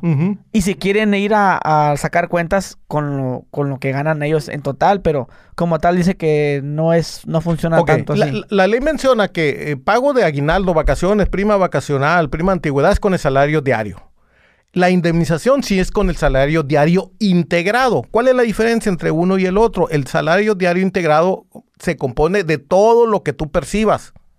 ¿Sí? Este, principalmente de la... bonos, sí. Sí, y, principalmente de, se, manejan una especie de, tablitas ahí, unos cálculos ahí para, para saber cuál es tu salario diario integrado, pero únicamente para efecto de la indemnización. Para efecto de todas las demás prestaciones es tu salario diario, ordinario, el que tú recibes por, el, por las ocho horas que tú estás trabajando. Sin bonos, sin compensaciones ni gratificaciones. Ok, si no está de acuerdo el trabajador, lo que le ofrece el patrón, no, que yo quiero 100, 100 mil. y no otro, no, ¿cómo crees? Estoy 20. Sí. Y, y, no se llega a un arreglo. Dice que se va ya a una demanda, ya un juicio y todo, ¿no? Sí. Eh, Pero eh, eh, eso, eso ese, es lo que dura el juicio. Al final el patrón debe de pagar esos sueldos caídos. Ok, muy bien. Si primeramente se, se les hace ver a las dos partes que lo ideal es que salgan de ahí con un arreglo, con un convenio. Claro. ¿Sí? Que si uno pide... Pero es terco, los trabajadores son tercos. Cuando son, cuando son diferencias tan grandes como, como el ejemplo que tú mencionas, uno con la experiencia que ya va adquiriendo se da cuenta que es difícil llegar a una conciliación y por lo regular ahí sí les, les extiende una constancia al trabajador para que el trabajador vaya y demande y se les aclara. Allá el juez va a decidir y el que gane gana todo, el que pierda pierde todo. Uno va a quedar contento, otro no va a quedar nada contento. Lógico, porque un tercero va a decidir por ustedes. Aquí no, aquí ustedes dos van a proponer o, o sea que el juez bien, bien puede decir, pues mira, ni los 100 que querías tú ni los 20 que te da el patrón, te va a dar 5 mil pesos. Así es. ¿sabes qué? No acreditaste, no se demostró el despido, únicamente te corresponde tu finiquito y tu finiquito son 5 mil pesos. No, pero es que el patrón allá me ofrecía 15, me ofrecía 20. Bueno, ahora sí los pero no los acepta. Sí, ya, no, ya no, porque, porque la propuesta, eh, la oferta es ahí, en, en, ese, en esa audiencia. Y esa audiencia, y todo lo que se platica en esa audiencia, ahí queda, ahí se termina. O sea, tú vas a, en ánimo de llegar a un acuerdo, y si logras el acuerdo, te, perfecto. Pero si no llegaste a un acuerdo y el patrón te había ofrecido 30, pero no acreditaste eh, que, tu, que, tu despido fue sin causa, eh, por causa no, no justificada, este, o no injustificada, bueno, ahí ya no lo que tú vas a recibir ya va a ser distinto. Pues eh, hay una gran diferencia. Si, tu, si el despido fue injustificado, te va a ir muy bien y vas a quedar bien contento. Pero si, tú, si tu despido no fue injustificado, pues no vas a quedar nada contento. Entonces, muchas veces a lo mejor la propuesta que tú pudiste haber recibido, pues ya no, ya no va a ser la cantidad que ya un juez va, a obligar a pagar. siempre sí. Sí, y eso es lo que yo les aclaro. O, eh. pudiera ser lo contrario también, que, pues, es que ni eran ni 100, son Mira, 300 hay un riesgo, hay un factor riesgo. Yo les digo a las dos partes, ¿quieren asumir ese riesgo? Ustedes lo están asumiendo y ustedes sabrán las consecuencias. Y, cada quien va a decidir si lo toman o no toman ese riesgo. Pero lo ideal es que las partes lleguen a un acuerdo. Y te comento, la mayoría de las partes están aceptando convenir y llegar a acuerdos porque los dos sienten que en ese acuerdo está justo para las dos partes. Estamos hablando de que de cada 10 conflictos laborales eh, en el estado de Sonora, nueve se están arreglando por la vía de conciliación. en menos de 45 días naturales. A veces mucho menos. Cuando antes una demanda ante una Junta de Conciliación de Arbitraje podía durar cuatro años. ¿Puedo ir yo a conciliación? Porque mi patrón, eh, lo que sea. Pero luego puedo seguir trabajando. Sí, sí. ¿Se puede? Sí, se puede, claro que sí. Como te... O sea, sigo, sigo en mi empleo y después, órale, ya nos toca cita, vámonos. Sí, no, no, no hay, no, el hecho de que Y, se- y, e- ese día la empresa te, te debe de pagar ese día. hay una justificación, sí, porque estás ah, citado a una audiencia de una autoridad laboral donde tienes que acudir sí o sí. Porque ¿qué pasa si no va el, el- el so- el trabajador? La solicitud se archiva y tiene que ser él personalmente, no puede mandar un representante. Y no, o sea, no, no le puede salir mucho el cheque. No, porque estás atendiendo un citatorio de una autoridad y eso es una causa de justificación. Sí, hablando de que sería algo que quieres solucionar, no como de renunciar, ¿verdad? Porque ahí sería otra cosa. Sí, bueno, perdón, si ya, ya no trabajas ahí es otra cosa. Sí, sí. ahí sí. Ya, ya no, ya no le corresponde. Porque hay mucha, hay mucha gente que renunciaba, así renunciaba, y luego se iban a conciliación, y luego quería que el patrón estuviera pagando los días que él, él tomaba Sí. el tiempo, pero pues Sí. ya no va. Y, y, y ahorita al- dejé inconcluso una parte de tu pregunta de los salarios caídos. Los salarios caídos no entran en la mesa de la negociación de la etapa de conciliación. Eso únicamente se puede obtener una condena cuando un juez decide que efectivamente el trabajador tuvo la razón. Hasta en ese momento se pueden negociar lo- los salarios caídos, porque sí es cierto, muchos trabajadores o algunos trabajadores han ido con esa idea, con esa creencia de decir, ah, es que me vas a pagar todos los días que, que he dejado de trabajar desde que me corriste hasta que lleguemos a un acuerdo. Sí, pero no en la conciliación, sino hasta que acredites y el juez te dé la razón, hasta entonces. Mientras no puedes exigir eso. Ok, menciona la falta justificada. Que, o sea, cuando yo me enfermo y voy al similares y, ay, me enfermé. Aquí está mi justificante. ¿Me deben de pagar el día? Lo que pasa es que si tienes la seguridad social, la justificación tiene que venir de una institución oficial. Del seguro. No, sí, no, no de un médico particular ni un médico de un consultorio de alguna farmacia. ¿Por qué? Porque pues todos sabemos que pudiera ser hasta cierta, hasta cierto punto fácil obtener un documento y, y- y tratar de justificar una inasistencia cuando no, era, no había motivo Pero para. si van al, al IMSS, ahí sí. Sí, sí, sí. si le dan sí. su receta del IMSS, ahí me tienes que pagar. Pero le tiene que pagar junto con los bonos. O sea, como si hubiera ido a trabajar. Sí. O, sí, te pagué el día, pero el bono no. De- El, de- el bono no porque pues no viniste a trabajar. No, se está justificando, ¿no? Pero Obviamente muchas fue una, empresas hacen... es- Sí. es- eh, no está bien que lo hagan eso. fue una causa mayor la que te impidió acudir a, a- a cumplir con tu horario de trabajo, con tu jornada de trabajo. Entonces, se- como tal, se debe justificar, no cuenta como falta, y si no cuenta como falta, no tienes por qué sufrir ninguna, ninguna afectación Ningún o que, ningún perjuicio. bueno, sí te pagué el día, pero el bono por asistencia, por puntualidad, Ujú, no. Sí, sí, y, y si fuera el caso, pues entonces ahí sí puedes ir al, al centro de conciliación a reclamar específicamente esa prestación. Muchas empresas no te pagan el día y te dicen, no, es que para eso el seguro te debe de pagar. Bueno, creo que ahí, ahí, es, ahí es ya es cuando es tema de incapacidades, ¿no? Cuando es tema de incapacidades, que ya el, el- el Seguro Social te incapacitó, pues ahí ya la obligación ya es del Seguro Social. Y cuando la persona tiene que salir del trabajo, salir temprano, Bueno, ahí ya lo puedes, lo tendrías que negociar o con recursos humanos, ¿no? Con el área de correspondiente de la empresa, pedir un permiso y, y- y a lo mejor después te dicen, bueno, pero después me pagan las horas, ¿no? Sí, te quedas Después- tiempo extra. Sí, después este, me repones la hora, ¿no? Pero ahí siempre eh, el diálogo, la comunicación, que es lo más importante y, y tratar de tener este acreditado. eh, O sea, us- usted se recomienda que se tenga esa comunicación con la empresa como, ok, cabrón, me faltaste un día, lo agarro de tus vacaciones y se acabó. Y te pago completo. Sí, sí recomienda que exista esa comunicación con la empresa. de- de- definitivo, siempre. Porque hay unos que se aferran, no, no, ni madre, son mis vacaciones. El, el diálogo es la solución que evita cualquier conflicto. Tú tienes que entrar a un diálogo, a una comunicación, a, a negociar. Tienes que aprender a negociar, no a exigir, no ser y este de fijar una postura y decir de aquí no me muevo. No, siempre en el tema de vacaciones, por ejemplo, el, el tema de, la- de las vacaciones, de cuántos días voy a, a, gozar de mi periodo de vacaciones. Yo quiero todos los días y la empresa no está dispuesta a darme todos los días. Obviamente la empresa también tiene necesidades, tiene que cubrir con ciertos compromisos. Entonces también el, el trabajador tiene que ser este solidario con la empresa. y lo más si eres un supervisor. Sí, sí, sí. O, o, imagínate, tienes un pedido, eh, un embarque, un pedido y, y, tú eres parte del control de calidad o de producción y, y afecta que que cinco o seis trabajadores de una línea salgan de vacaciones en la misma fecha, se pongan de acuerdo, o sea, todo eso se tiene que tomar en cuenta, ¿no? O sea, lo, lo ideal es tratar de llegar, ponerse de acuerdo. Si no se ponen de acuerdo, van con nosotros y tratamos de conciliarlo. Si no se ponen de acuerdo, entonces sí, se van a un tribunal sí, laboral. Es que es difícil, ah, hay unos trabajadores que son muy cerrados y si quieren ir por la ley. Y, y yo no creo a veces que, que siempre sea todo por la ley, ¿no? De vez en cuando pues debes, debes de, no, no, no sé si diga doblar las manos o, o o aceptar la negociación, ¿no? En este caso, porque muchas empresas también te hacen favores. Vale, pues está bien, sí te hago el favor, este, pero échame la mano tú, échale más ganas. La, la, sí, una, una, una relación de trabajo es como una relación de matrimonio, pues. Tiene que va a haber conflicto, va a haber diferencias, va a haber días buenos, días malos, pero van, vas creando vínculos, pues, sobre todo si tienes una permanencia ya, si ya generaste una antigüedad, obviamente, este, lo ideal siempre es el diálogo, la comunicación, tratar de ponerse de acuerdo y si no se ponen de acuerdo, entonces sí buscar a alguien que los ayude a solucionar ese conflicto, ¿no? Y ahorita que hablábamos de vacaciones, ¿cuántos días le toca a los trabajadores?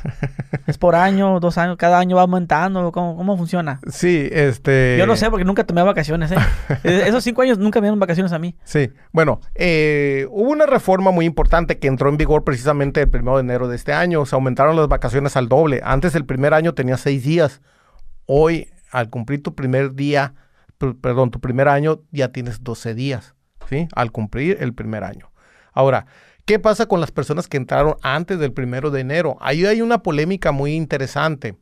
El criterio que se ha establecido por parte de las autoridades laborales es de que el beneficio de la, de la reforma aplica a todos los trabajadores independientemente de la fecha que tú, que tú tienes de haber ingresado. Es decir, ese beneficio no va a ser del primero de enero del 2023 al primero de enero del 2024 ya se cumplió el primer año o hasta entonces vas a tener derecho a este beneficio o hasta que cumpla tu siguiente aniversario.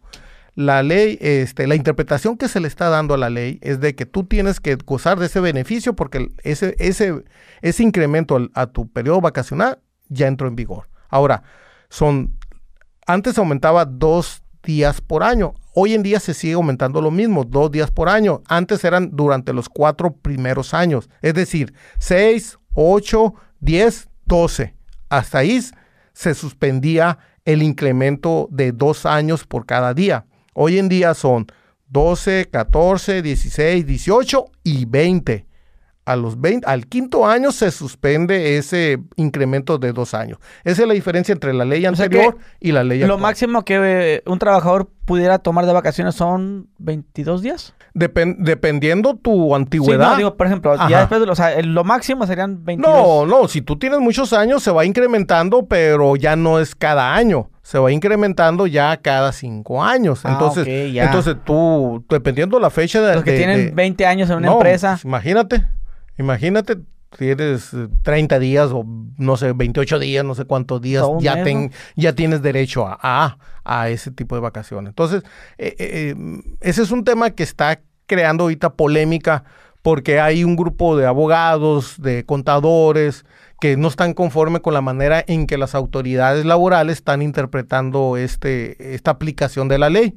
Pero mientras, lo, pues nosotros seguimos las instrucciones de la eh, Secretaría del Trabajo Federal que dio, que nos dio indicaciones de dar esta interpretación a esta reforma. Ok.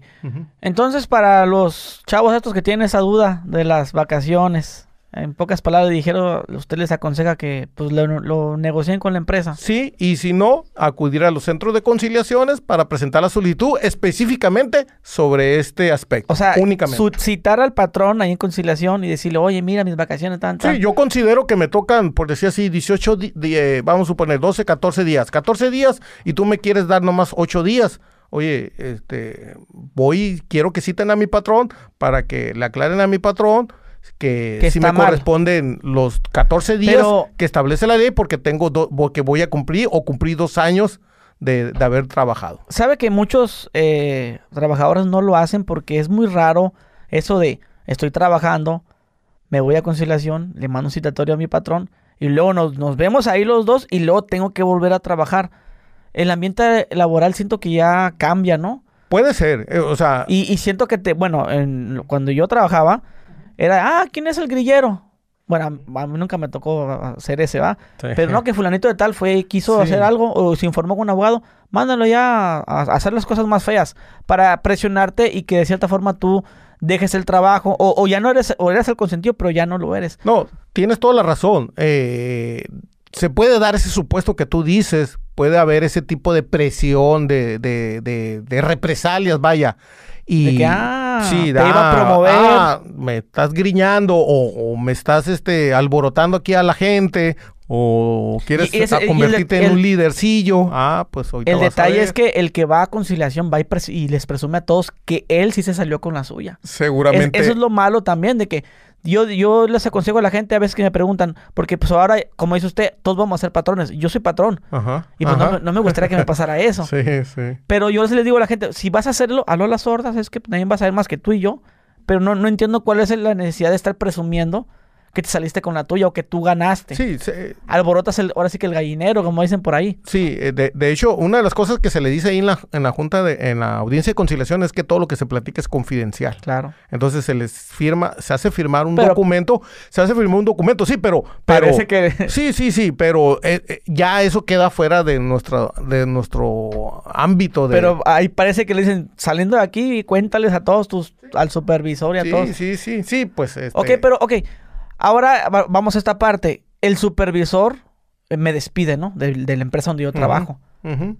Ahí es el, el supervisor el que debe de dar la cara en conciliación o es el, el jefe directo del patrón. No, tú vas a dicta- tú vas a citar siempre a tu patrón. Ok, no al Sí. supervisor, no al de recursos No, humanos, ni, no, ni- ni- persona física o persona moral. Si tu patrón es persona física, citas a la persona física. Si tu patrón es persona moral, a uno de los citas a la persona moral y ya la persona moral va a enviar eh, a su representante apoderado legal mediante la acreditación del documento que demuestre que tiene esa representación. si alguno de los, o de los socios son varios, pues pueden ir cualquiera de ellos. Sí, sí, o otorgan un poder a un tercero para que ese tercero vaya y se presente. Por lo regular, tratándose de personas morales, de patrones que son empresas, este sí va algún abogado, pero el abogado va e interviene como representante de la empresa. Y es lo que yo le digo al trabajador. Oye, que a veces el trabajo puede pensar, ¿por qué entra el abogado de la empresa y por qué no puede entrar mi abogado? Porque en este caso él viene como representante de la empresa y tú vienes, tú tienes que venir eh, puedes venir acompañado de tu abogado, no hay ningún problema, pero tu abogado no tiene intervención en la audiencia. Únicamente ustedes dos van a tener intervención en la mesa, porque lo que se trata es eso, que entre ustedes dialoguen, lleguen a, traten de llegar a algún acuerdo y se termine esto aquí, en esta que mesa. por eso ya dice usted que ya no van abogados del trabajador. También de, de cierta forma proteges más a la- al empresario. Muy buena pregunta. No necesariamente porque sí puede venir acompañado de su abogado. Pero no lo que no, no, no sí puede entrar, no puede estar en la sala de la audiencia, así. Puede estar aquí presente. Pero callado. Ajá, callado, no puede intervenir. Pero si su trabajador, su representado, su cliente, el solicitante, tiene alguna duda, como yo te comentaba, yo suspendo la audiencia, ve y consúltalo con tu abogado, que te informe tu abogado cuáles son tus derechos, qué es lo que puedes pedir y si está y si te recomienda aceptar o no aceptar el acuerdo y continuamos con la audiencia. O bien, como te decía yo, ten- tengo una procuraduría del trabajo que la mando llamar para que asesore a su, al, al solicitante, al trabajador. Lo que yo no puedo es asesorarlo yo, es lo que yo no puedo. Pero yo sí garantizo que cualquier acuerdo que se haga frente a un centro de conciliación tiene que cumplir con lo mínimo que establece la ley. Tus derechos mínimos son esto, esto y esto. De ahí para arriba, lo que ustedes quieran negociar, ustedes están en libertad de negociar cualquier cantidad de dinero. Mm, ok. Se lo mencionaba por, por el tema de las, de las denuncias, demandas falsas. Mm, ah, ese Eh, tema. eh, eso era de que, como dice usted, antes no dejaban entrar al trabajo. Ah, usted que se fuera. Sí. Mira, ¿Cómo, eh, cómo, cómo, ¿Cómo era eso antes? Eh, eso, eso traía muchas consecuencias y muchos problemas, este, ya sea para el patrón o incluso para el propio trabajador. Te voy a platicar algunas anécdotas. Eh, supe, conocí de manera indirecta, este, de una manera de extorsión que estaban haciendo algunos abogados. Mm, buscaban a alguna persona, le pedían su INE, eh, hacían que firmara un documento y los abogados aprovechaban y, y se hacían unas cartas poder donde esta persona los contrataban a ellos como sus apoderados legales para poder demandar a cierto profesionista, vamos a suponer un médico. Entonces le llegaba la demanda al médico por parte de la Junta de Conciliaciones y Arbitraje.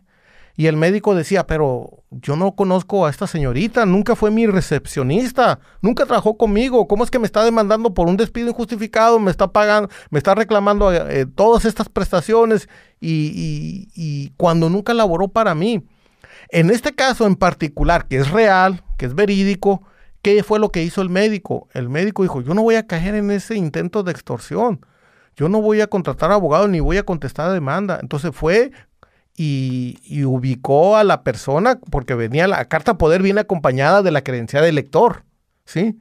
Y venía la dirección de la persona que supuestamente lo estaba demandando a él y fue y habló con la señorita y le dijo, oye, sabes que te estás metiendo en un problema, mira lo que acá, lo que están haciendo con el documento, con la firma que tú diste ella dijo, es que a mí me sorprenden, que me, sorprendieron, yo no pensé que fuera utilizada, a mí me dijeron que era para otro trámite y, esa persona acompañada de este médico fue este, a la Junta de Conciliación y Arbitraje en ese entonces y se desistió de la demanda y no pasó nada. Pero así como este caso, pudieron haber ocurrido muchos casos. ¿Y cómo eran? ¿De que le decían, tienes que pagarle tanto? Sí, eran demandas ficticias de personas que nunca habían trabajado, que nunca había habido una relación de trabajo y que estaban reclamando ciertas cantidades de dinero y, te decía... Y a veces las personas aceptaban. Por temor, por este, por no correr riesgo, por ignorancia o imagínate que no, que no hicieran caso a la, a la demanda. Y que no, si nunca trabajó conmigo, ¿por qué voy a ir? No voy a contestar la demanda, el juicio se iba en rebeldía, de repente llegaba una, una resolución que en ese entonces se llamaban laudos de la Junta de Conciliación y Arbitraje y te llegaban y de repente ya iban y te embargaban tu propiedad, tu local, este, incluso perdías ya por las condenas tan altas en salarios caídos, en horas extra y todas las demás prestaciones, a veces hasta tu, tu te embargaban alguna propiedad y, y, todo por no haber tenido cuidado de haber atendido esa situación y sobre todo por partiendo de, de que había nacido todo de una relación laboral inexistente. No, y luego aparte si, si la empresa era de esas patito, dicen, ah, madre, bueno, no lo conozco, pero por si sí o por si no me van a, me van a empinar porque pues no tengo esto, no tengo esto y sale la lista de cosas que, la empresa tiene que perder, de que, ok, mira, no tengo nómina, no, no los tengo en el seguro. Sí, y por si sí o si no, mejor. Por, por eh, el consejo por, hoy en día sí es que tú le pagaste ese aguinaldo, fírmame trabajador, nada de palabras, es que somos amigos, es que nos la llevábamos bien, este, no, eh, te pagué vacaciones, fírmame eh, aguinaldo, fírmame. Este, tu nómina, tu salario, fírmame. O sea, lo mínimo que el patrón debe de conservar, porque esas sí siguen siendo obligaciones del patrón el conservar todo ese tipo de documentación. Ahora, el otro ejemplo de los abogados también antes, las prácticas comunes que ya no se dan hoy en este nuevo sistema. Volvemos al mismo ejemplo, eh, pero ahora sí un trabajador real. Te daba una carta poder, representar, como representante a ciertos abogados. Los abogados llevaban a cabo todas las diligencias, eh, la demanda, las audiencias. Vamos a suponer que llegaste a un acuerdo. Tú pactaste con el abogado de la contraria, de la contraparte, cierta cantidad de dinero, 60 mil pesos. Vamos a hacer un convenio ante, ante la Junta de Conciliación y Arbitraje, como era antes, este, para dar por terminado este, esta demanda. ¿Ok? Eh, mediante el pago de 60 mil pesos. Ok, como yo soy tu apoderado legal, yo firmo ese convenio, celebramos el acuerdo, eh, tú me entregas a mí el dinero y le digo al trabajador, ¿sabes qué? Mira, ya llegamos a un acuerdo, aquí está el, convenio, este, fírmales, te vas a desistir, un desistimiento de la demanda, la presentamos a la junta, aquí se terminó todo. Ok, te tocaron 10 mil pesos, mira, ahí están. Tus 10 mil pesos fue lo más que te pudo lograr porque no se pudo conseguir nada más. cuando en realidad el arreglo había sido 60 mil pesos. ¿Quién se resultó beneficiado? Tu abogado. Un abogado que nunca le informó a su cliente Y dame mi comisión. el ¿no? acuerdo. Y todavía le pedía el porcentaje, todavía llegaba a ese... ¿Qué, cu- ¿Cuánto, ¿Cuánto vendría siendo? ¿El ¿Del 30 o del 20, no? Depende, entre 20 y 30%, todavía. Dame mis dos mil pesos. Hoy en día ya no puede ocurrir eso. Por eso la importancia de que el, el solicitante, el trabajador, esté presente. Cualquier acuerdo tiene que ser en presencia del trabajador, no a espaldas del trabajador. Cualquier cantidad de dinero la recibe directamente el trabajador. El otro día eh, hay un abogado, no, si no puede venir el, trabajador, eh, yo puedo venir y me, me pueden entregar a mí el cheque. No, abogado. Aquí el dinero se le entrega directamente al solicitante, al trabajador, a nadie más, a nadie más. Cualquier arreglo ya es sobre la mesa, ya no como antes que por abajo de la mesa o a espalda del trabajador. Ese es lo benéfico de esta reforma. Háblenos sobre los trabajadores que aceptan trabajar sin seguro social. ¿Ellos tienen la culpa?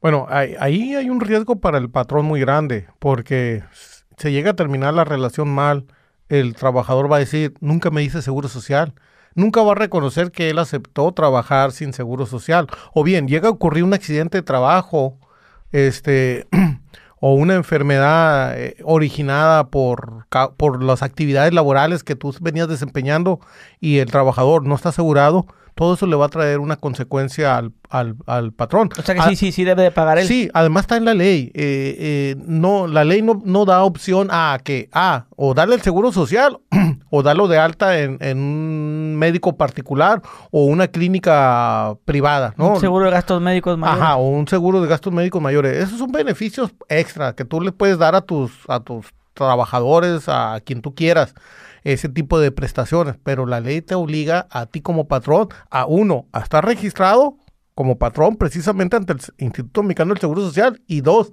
a dar de alta a tus trabajadores. Ahora, aparte, es un, es un derecho de los trabajadores que a la larga te va a traer un beneficio. ¿Cuál beneficio? El acceder a la pensión, porque vas generando semanas cotizadas y dependiendo del número de semanas cotizadas y, y ya que cumplas la edad eh, que la ley este, establece para aspirar a una pensión, una jubilación, entonces todo eso te va tomando en cuenta. De otra manera, si estás laborando y duras años sin tener seguridad social, pues no vas a generar esas semanas cotizadas que después te van a y, y hacer no, y no, no tiene la culpa el trabajador de que él ya no pueda exigir. Por ejemplo, eh, a mí me dijo un amigo que, que su patrón le dijo, no, tú aceptaste trabajar en seguro. Por eso no, no te va a pagar nada porque le pasó precisamente eso, un accidente.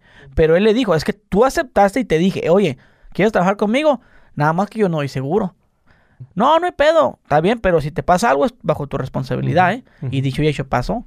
Sí, pero el, el trabajador no va a decir ante la autoridad Pero, o sea, ajá, si estuve de acuerdo, ni lo, ni lo pueden celebrar por escrito. ¿Por qué? Porque es contrario a la ley. Y aun cuando lo hubieran pactado por escrito, esas disposiciones se tienen por no, por no puestas por ser contrarias a la ley. O, o sea que yo no puedo hacer un contrato haciendo que mi trabajador renuncie a sus derechos. Lo puedes hacer, pero no va a tener ninguna O sea validez. que diga, mira, tú y yo somos somos este amigos, estamos trabajando, pero no puedes, no te voy a dar vacaciones, no te voy a dar tal, tal, tal. Fírmamelo No, a que aceptas.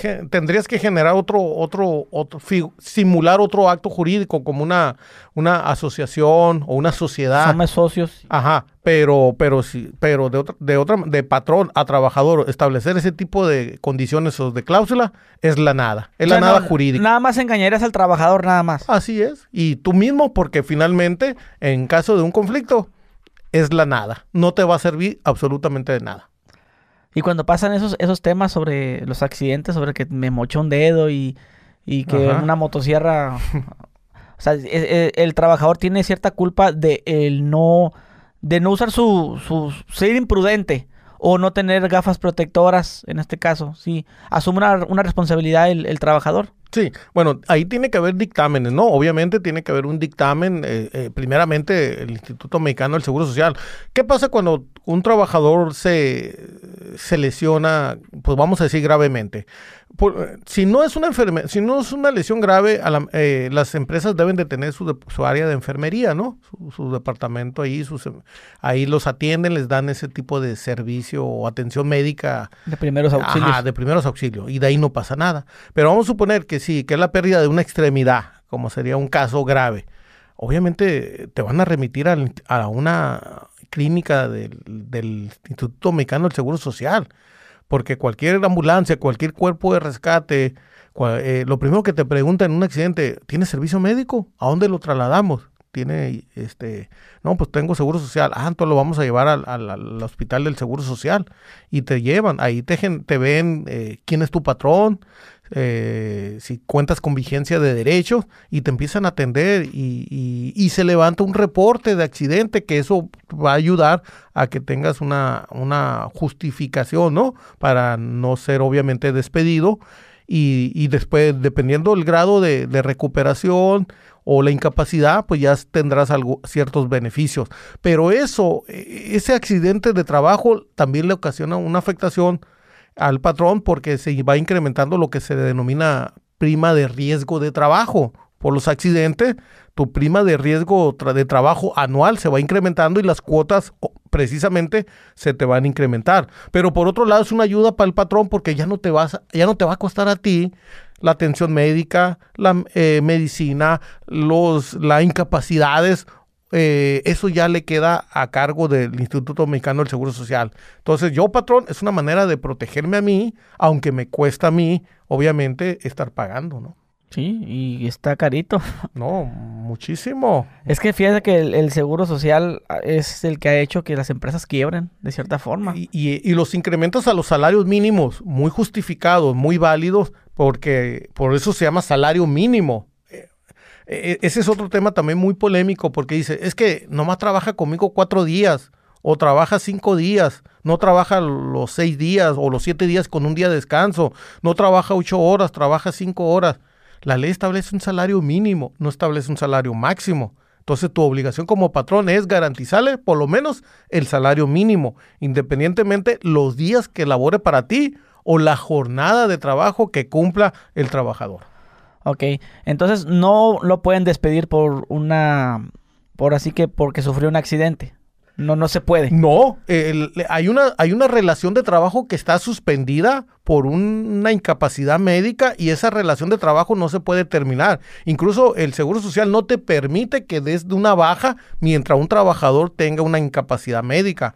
El sistema eh, ahora sí que es, ahora sí que muchas empresas lo siguen haciendo. ¿O no? ¿O lo mm. hacen todavía?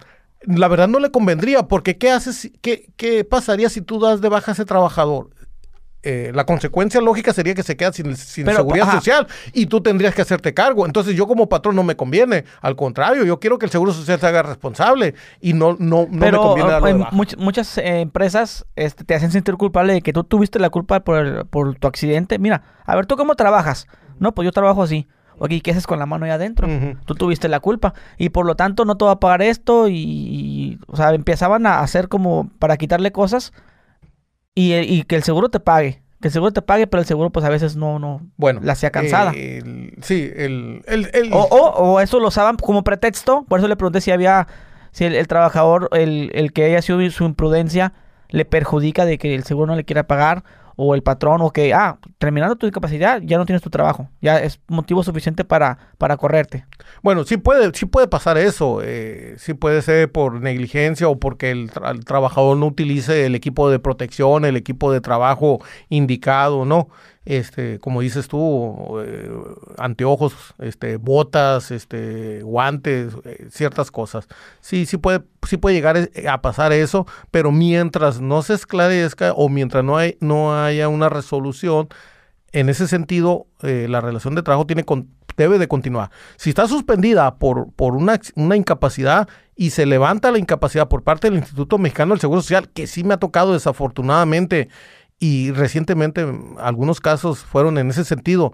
Eh, en cuanto se levantó la incapacidad médica por parte del Seguro Social y se le dijo al, trabajador, ya estás en condiciones de regresar a trabajar, tienes que, presentarte a trabajar y tienes eh, ya, patrón, te doy el aviso de que ya tu, ese trabajador ya está dado de alta y tiene que regresar a trabajador. Si el si el trabajador no regresa, obviamente empiezan a contar las faltas. O si regresa, en ese momento, si el patrón decide ya no querer continuar con esa relación de trabajo, eh, puede dar por terminar la relación de trabajo pero ahí sí tendría que pagar la indemnización o negociar, pagar un porcentaje de esa indemnización.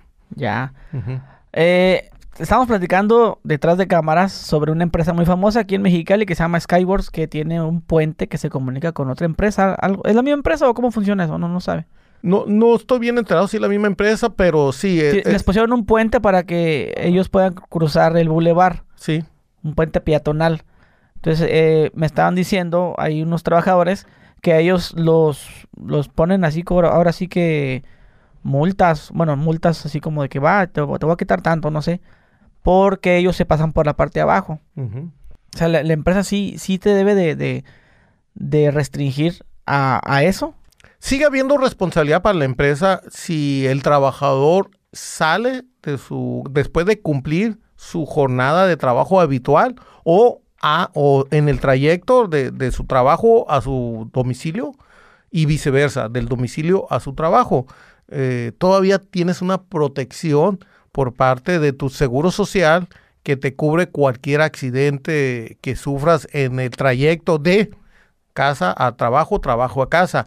Esa, ese ejemplo que tú pones es una vialidad pues que sí tiene mucha circulación de vehículos a, alta velocidad y por lo mismo, si se ocasiona un accidente, pues vuelvo al mismo ejemplo de anterior. Te van a preguntar, ¿dónde tienes seguro social? Sí, te van a llevar a la clínica del seguro social, al hospital, se va a saber quién es tu patrón, se va a saber el lugar donde ocurrió tu accidente y obviamente pues el seguro social se va a hacer cargo, pero pues sí va a haber ahí este una, una afectación para el patrón. Entonces el patrón está en lo correcto de exigir que se cumpla con las condiciones de seguridad que están obligados los Y trabajadores. te pueden allá. suspender o te pueden hacer ese tipo de cosas. Pues hay un reglamento, ¿no? Eh, ojo, eh, todo, todo, todo tiene que estar pactado por escrito y el trabajador debe estar informado.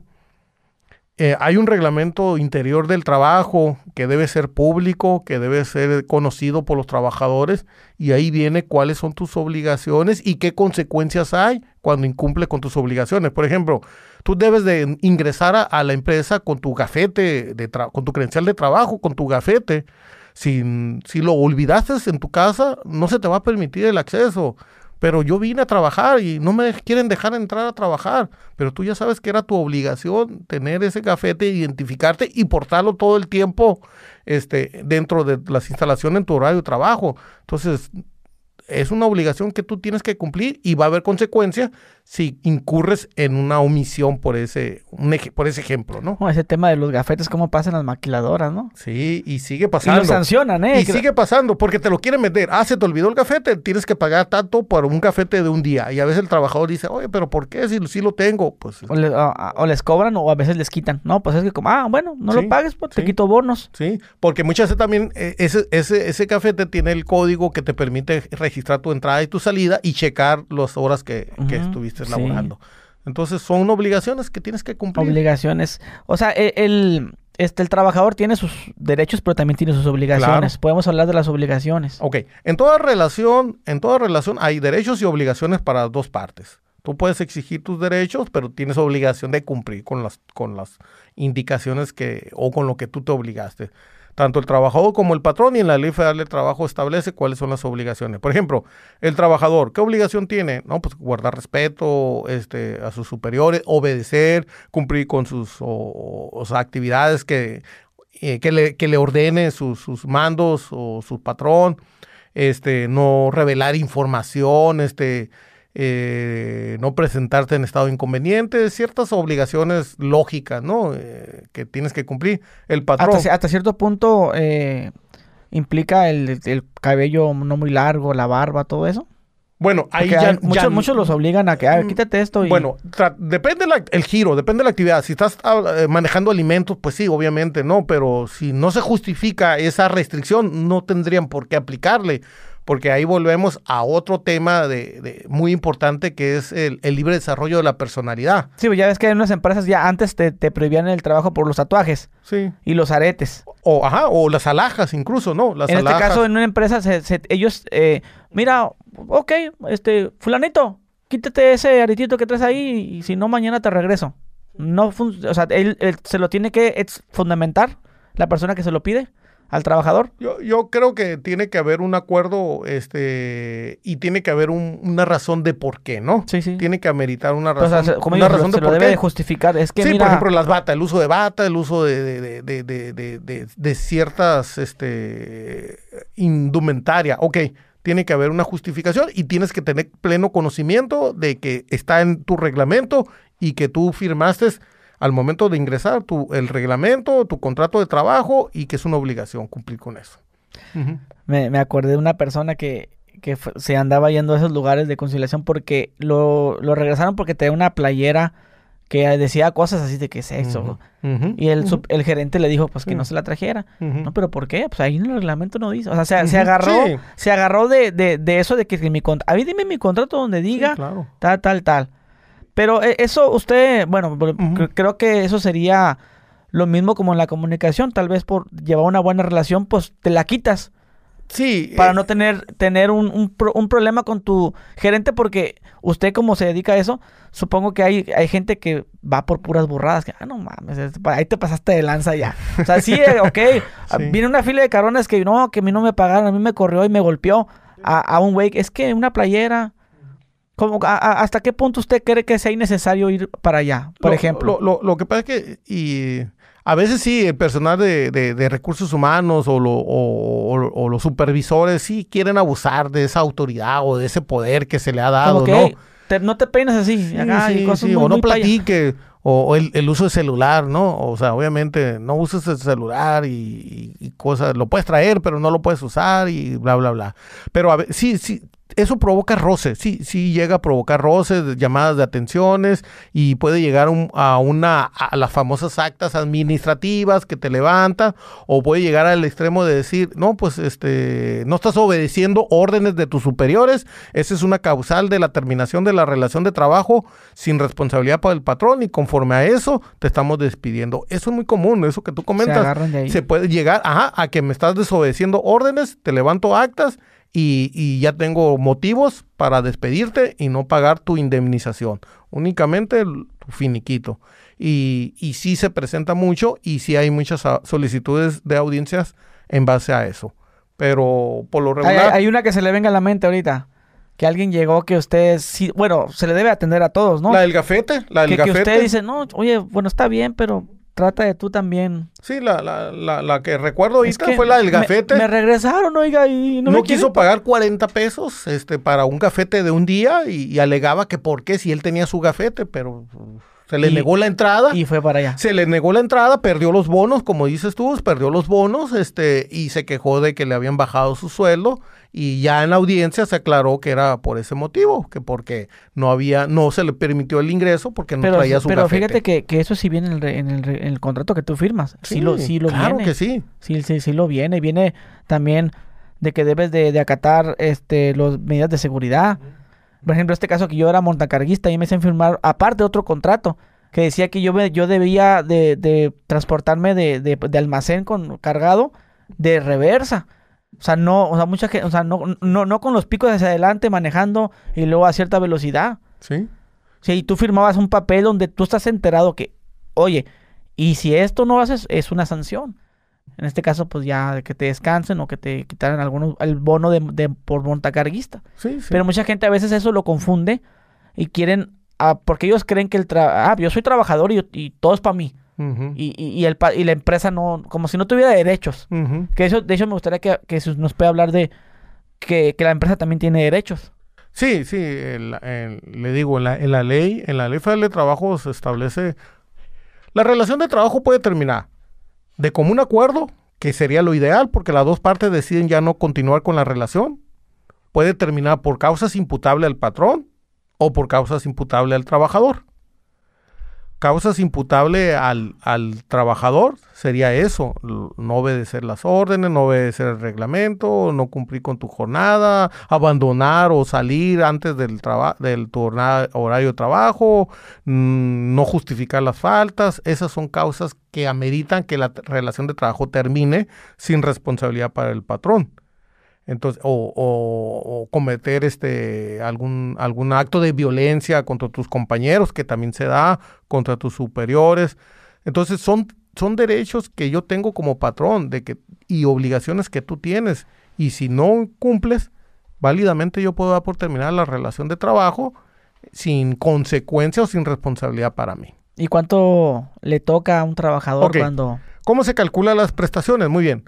Eh, en el caso de vacaciones, vamos a suponer que tienes un año de labores, te tocan con la reforma 12 días. ¿Cómo vas a calcular esos 12 días si, si cumpliste 10 eh, meses de trabajo y se terminó la relación? Si cumpliste un año, ya sabes que son 12 días, pero si no cumpliste los, eh, los 12 meses, vas a dividir 12 eh, entre 365 y el número que te dé lo vas a multiplicar por los días del año y ya te va a dar un porcentaje. Por decir así, en lugar de 12 vas a, vas a trabajar 8, o digo, vas a tener derecho a 8.20 días de vacaciones. Y eso es lo que el patrón te va a tener que pagar.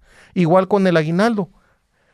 Aguinaldo 15 días, 15 entre 360, 15 entre 365 días por los días que elaboraste.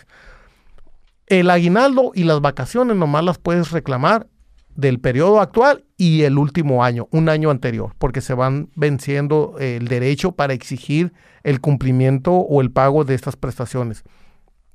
Tú tienes un año para hacer valer las vacaciones del 2022 al del, al del 2021 al 2022 o el aguinaldo del 2022. Tienes un año, vamos a suponer, o del 2021 para acá, un año. Si te excedes del año, ya no puedes reclamar esos derechos.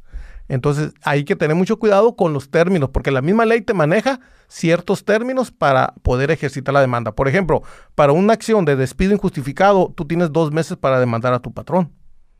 El patrón, para dar por terminada una relación de trabajo por causa imputable al trabajador, tiene 30 días para, para hacer valer. Y, si hablamos de los dos meses cuando te, eh, te despiden. A, mí me despidieron, no sé qué, agarra tus casas y lárgate, me voy. Y me voy a la empresa enseguida. ¿ya? Pero yo tengo mis citatorios. La empresa con la que me voy me debe dar el día y pagarlo porque me fui. Es que es que, ¿a dónde vas? Tengo que salir porque tengo un, demandé a mi jefe de la otra empresa y me voy a ir a conciliación. La empresa, mi, mi, actual trabajo, ¿me debe de pagar así? ¿Es, cuenta como justificante o no? Sí, sí, sí. tú estás atendiendo un citatorio de una autoridad y como tal es tu obligación atender ese citatorio. No es una invitación, es un citatorio. Y la otra empresa por ley lo debe de, cubrir. Te lo debe de justificar sin ningún problema. Y, cuando empiezan con sus no, que no. ya volvemos a donde empezamos. Que, digo, es difícil, ¿no? Oye, vas empezando a trabajar y ya me estás pidiendo permiso.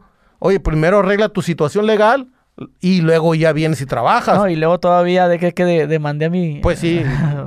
y aquí también viene a ser lo eh, mismo. Eh, eh, sí, es un rumor entre las empresas que se boletina, ¿no? A los trabajadores. Oye, este trabajador... Aguas. sí, sí, es un trabajador que, que, que que le da por demandar este fácilmente o, se da por despedido y, ya quiere, tiene 15 días o tiene un mes trabajando y ya quiere que se le paguen tres meses de salarios, que también es común que a veces los trabajadores quieran aprovechar de esa, de, esa situación y, a los 15 días, 20 días de estar trabajando, decir ya me despediste, este, y te voy a reclamar 30 días de salarios y, todo lo que hay muchos que se la llevan así. Pues no muchos, pero sí hay casos. ¿De que sí, sí hay casos. Trabajo un ratito y me dio Sí, sí, sí, hay casos de, personas que, le encontraron la manera y buscan tener un trabajo, se buscan ser des, o se dicen de ser despedidos y posteriormente andan presentando ahí reclamaciones queriendo que se le paguen 90 días cuando laboraste, no sé, 15 días.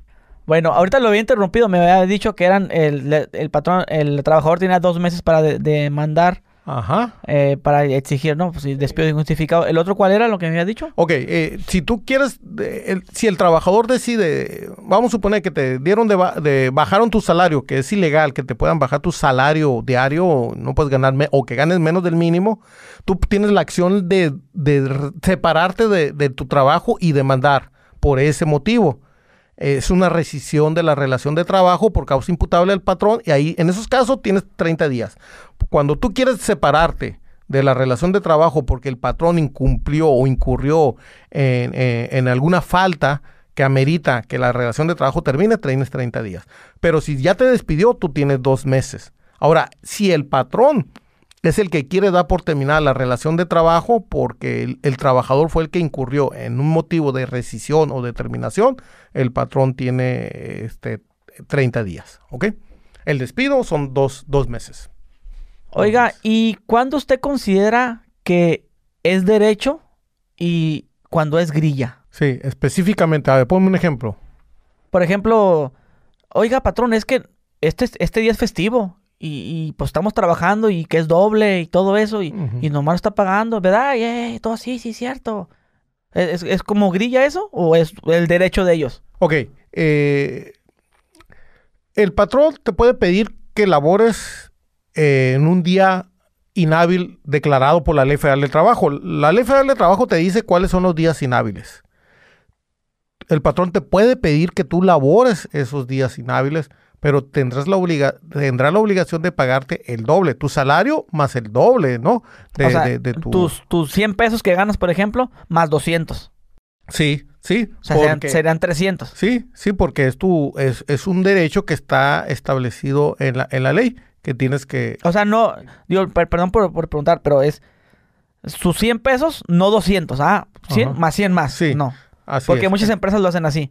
Ah, ¿cómo es doble? Ah, sí, doble. O sea, en vez de ganar 100, ganas 200. Sí, porque legalmente no tienes obligación de, elaborarlo. Y si lo quieres hacer, lo puedes, lo tendrás que elaborar, pero el patrón te tendrá que pagar el doble.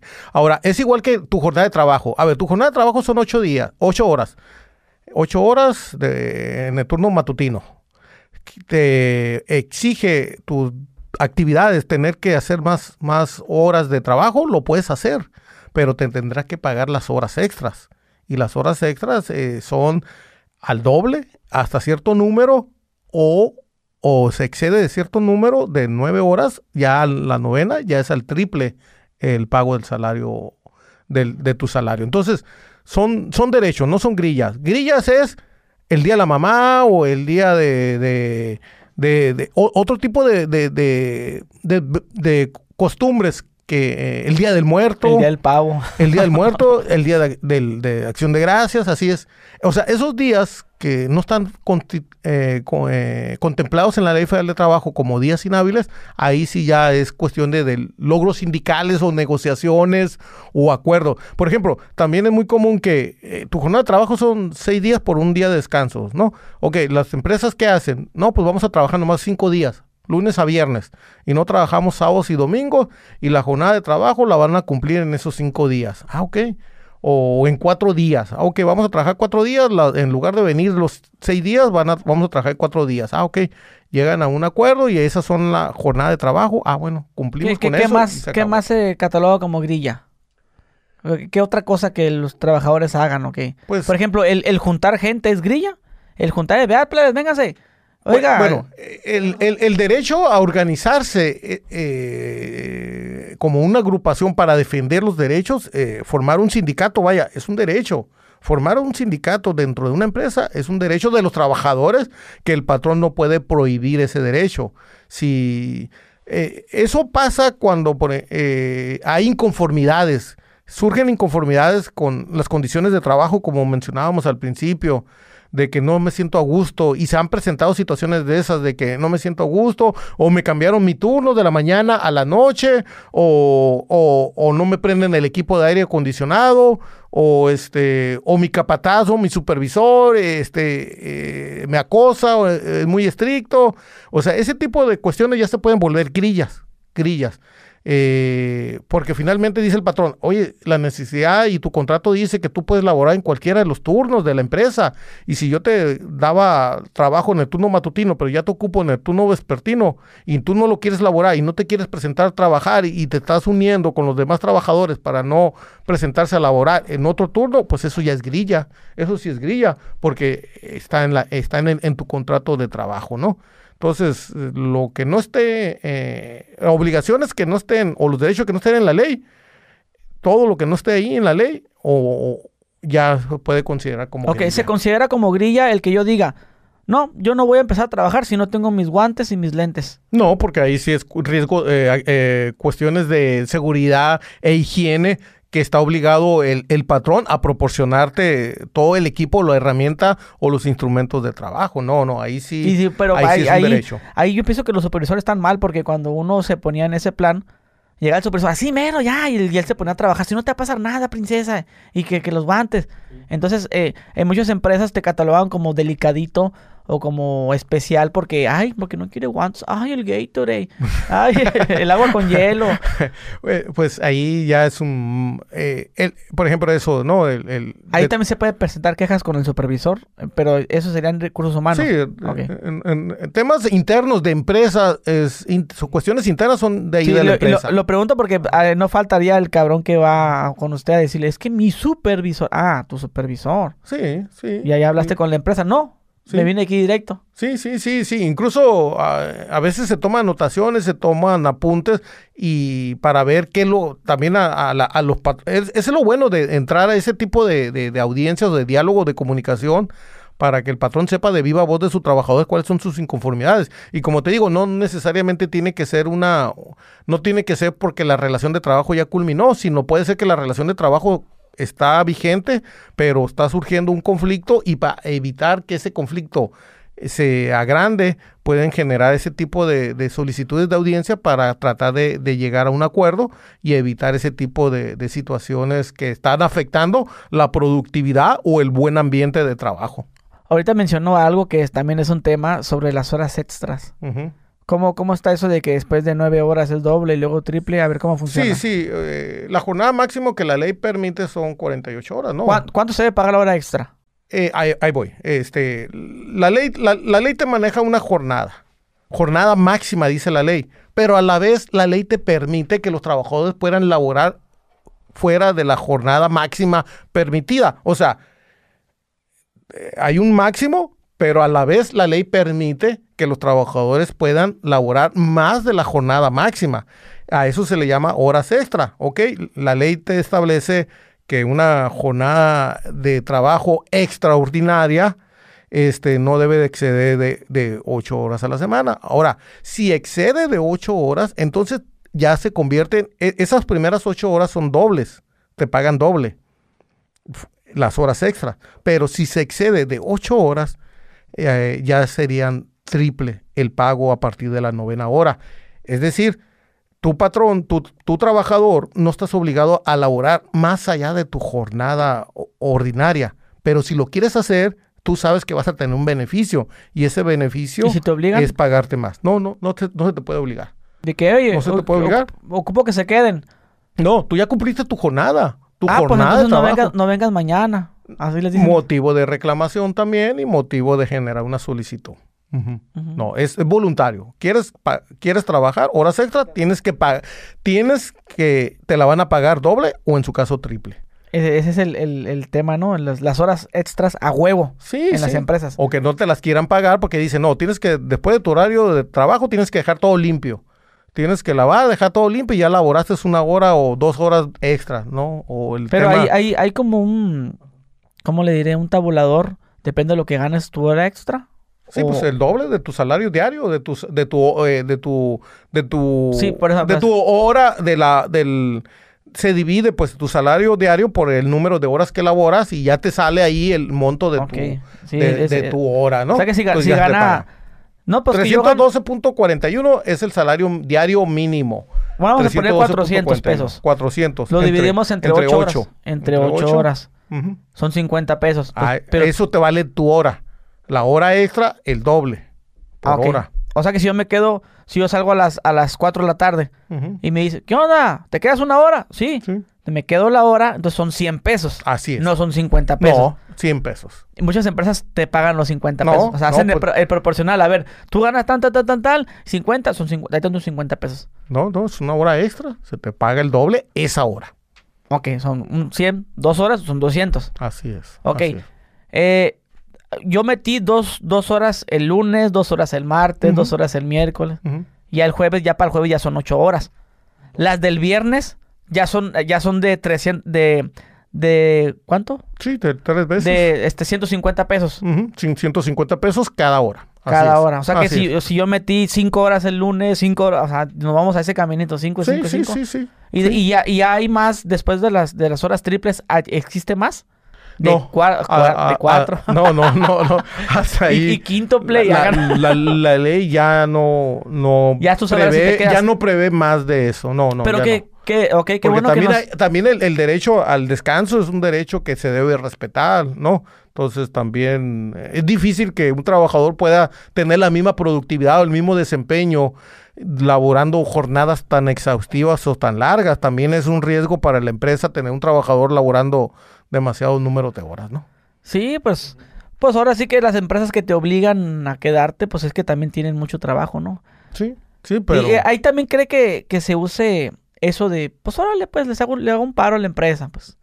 Les voy a hacer el favor, me voy a quedar porque quiero, ¿no? Pero pues también debería haber esa comunicación como tal entre el supervisor, la de recursos humanos, el... Mira, tu gerente. eh, sí, eh, eh, es hasta cierto punto común dependiendo de eh, la responsabilidad que tengas. Eh, por ejemplo, si eres un cajero único y no ha llegado tu la- El relevo. el relevo, o sea, no te vas a no te vas a poder ir hasta que no llegue la, ot- ¿Y la qué otra pasaría persona si, o te si- manden. ¿Y qué pasa si, si yo trabajo en un, en un Oxxo y no ha llegado mi relevo? Ya me dijo, ya, ya, ya lo miré que está conectado y no quiere. Te tienes que comunicar pues ahí con tu ¿Y, y si me la- voy? Se, se acabaron mis ocho horas. Ay, ya me voy, ahí les dejo el changarro. Sí pasa y si, y si, ha, si ha llegado a pasar eso, pero la empresa lo quiere ver como un abandono del Pero empleo si- y si se- sí genera conflicto. Pero si, si es legal Tú que ya el tra- cumpli- si tú ya cumpliste con tu jornada de trabajo, O sea, sí, sí es legal, pero no sería recomendable hacerlo, porque Sí. generaría conflictos. sí, sí, sí, de- de- eh, definitivo, sobre todo en esas tiendas de autoservicios y en ese tipo de... Las de gasolineras, ambiente. sí. O gasolineras, y, y- y también es legal es, ese tema, ahorita que hablamos de gasolineras y de, de cajeros de Oxxo, el que les quieran cobrar algo porque se perdió algo. Sí, sí, también es muy común Pero que, es la, que legal. la mesa de la negociación. La ley establece máximo para descuentos máximo, ¿no? Tú, tú puedes, tú puedes tener un, adeudo con tu patrón. Y, y- y- si te, se termina la relación de trabajo, se te va a querer cobrar esos, des- esos adeudos que tú tengas y sobre eso se va a calcular y lo que quede es lo que te van a querer ofrecer. Entonces, eso es parte de, de una negociación, pero la ley establece en qué conceptos se puede hacer descuento al salario, pero debe ser Si al, se salario doble, eh, no al salario mínimo. El salario mínimo no se toca a menos de pensiones alimenticias o, o cuestiones de mandamiento judicial. Pero el salario mínimo se debe respetar y sobre el excedente del salario mínimo se tiene que hacer el descuento y la ley habla de que tiene que ser máximo el equivalente a un mes de salario, ¿no? Entonces, eh, Y, cu- ahí y cuando es- se pierde algo, la empresa sí te debe, les debe de cobrar a todos. A todos. el, eh, ¿De te- qué se tam- perdió? también es, es, es común y es motivo de que se generen solicitudes y conflictos y que se den por terminar relaciones de trabajo. Y ese es un motivo que tú puedes decir, ah, que yo voy a rescindir la relación de trabajo por causa imputable al patrón porque me está haciendo ese tipo de descuentos cuando yo no tengo ningún tipo de responsabilidad. Sí, sí, sí pasa mucho y, y sí ocasiona ese tipo de, de situaciones que una relación de trabajo se, se quebrante y se termine. Ok. Oiga, pues me gustaría hacerle la última pregunta y le agradezco este, todo lo que nos ha explicado. La verdad, aprendimos bastante. Eh, quisiera hablar sobre eh, los trabajos informales, eh, como los meseros, como las empleadas domésticas. Por ejemplo, ¿qué, qué nos puede decir de, de eso? En este caso, las, las empleadas domésticas. Ok. La Ley Federal de Trabajo maneja un capítulo de, trabajadores especiales, entre ellos la- los empleadas domésticas. Recientemente la Ley Federal de Trabajo fue reformada y, se le dotó de derechos a, las personas que trabajan en hogares, trabajadores de hogares, trabajadores empleadas domésticas. ¿Cuáles son esos derechos? Obviamente tienen que tener todos los derechos mínimos que le garantiza la ley a cualquier otro trabajador. Su aguinaldo, sus vacaciones, su prima vacacional, pero también la seguridad social. La ley eh, del el- el Instituto Mexicano del Seguro Social ya tiene en su página, en su portal, en su página web, en su portal, cómo calcular eh, las cuotas del seguro social para las trabajadoras domésticas. Eh, Es común que las empleadas domésticas tengan diversos patrones y que vayan un día con un patrón y otro día con otro patrón y así sucesivamente. Tú vas a ser responsable únicamente del tiempo efectivamente que elaboró para ti esta persona. Es decir, no le vas a pagar seguridad social por siete días si únicamente labora tres días para tu persona.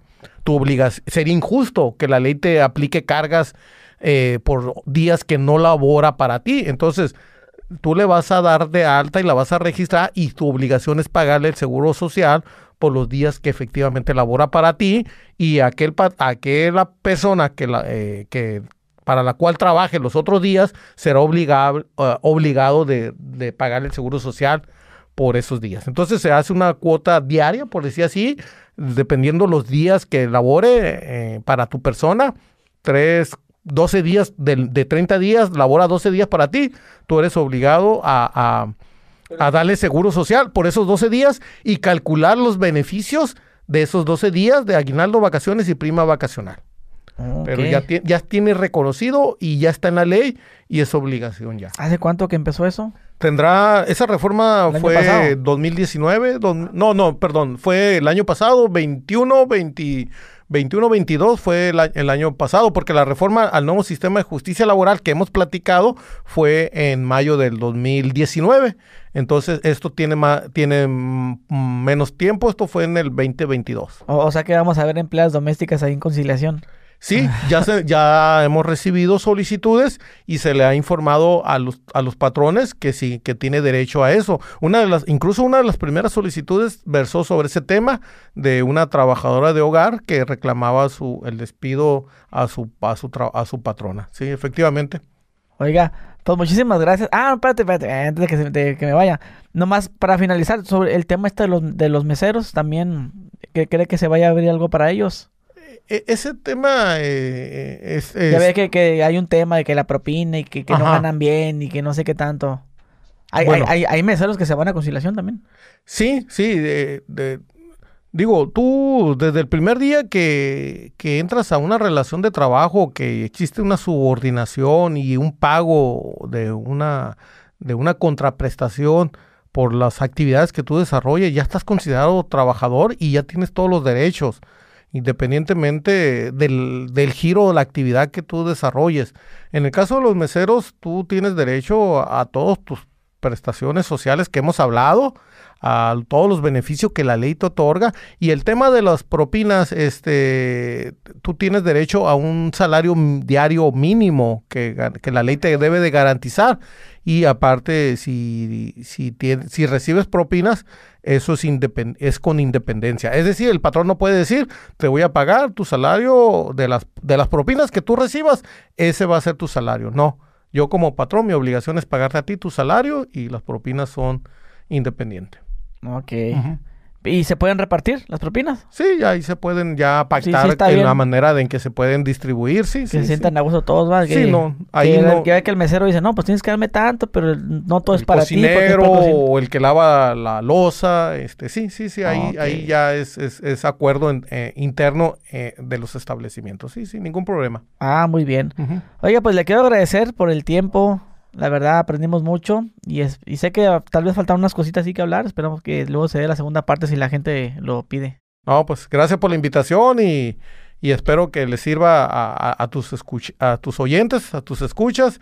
Y es un gusto haber compartido este tiempo contigo. Muchísimas gracias. Y bueno, gente, ya lo tuvieron ahí. Dejen su like, suscríbanse y nos vemos. Adiós.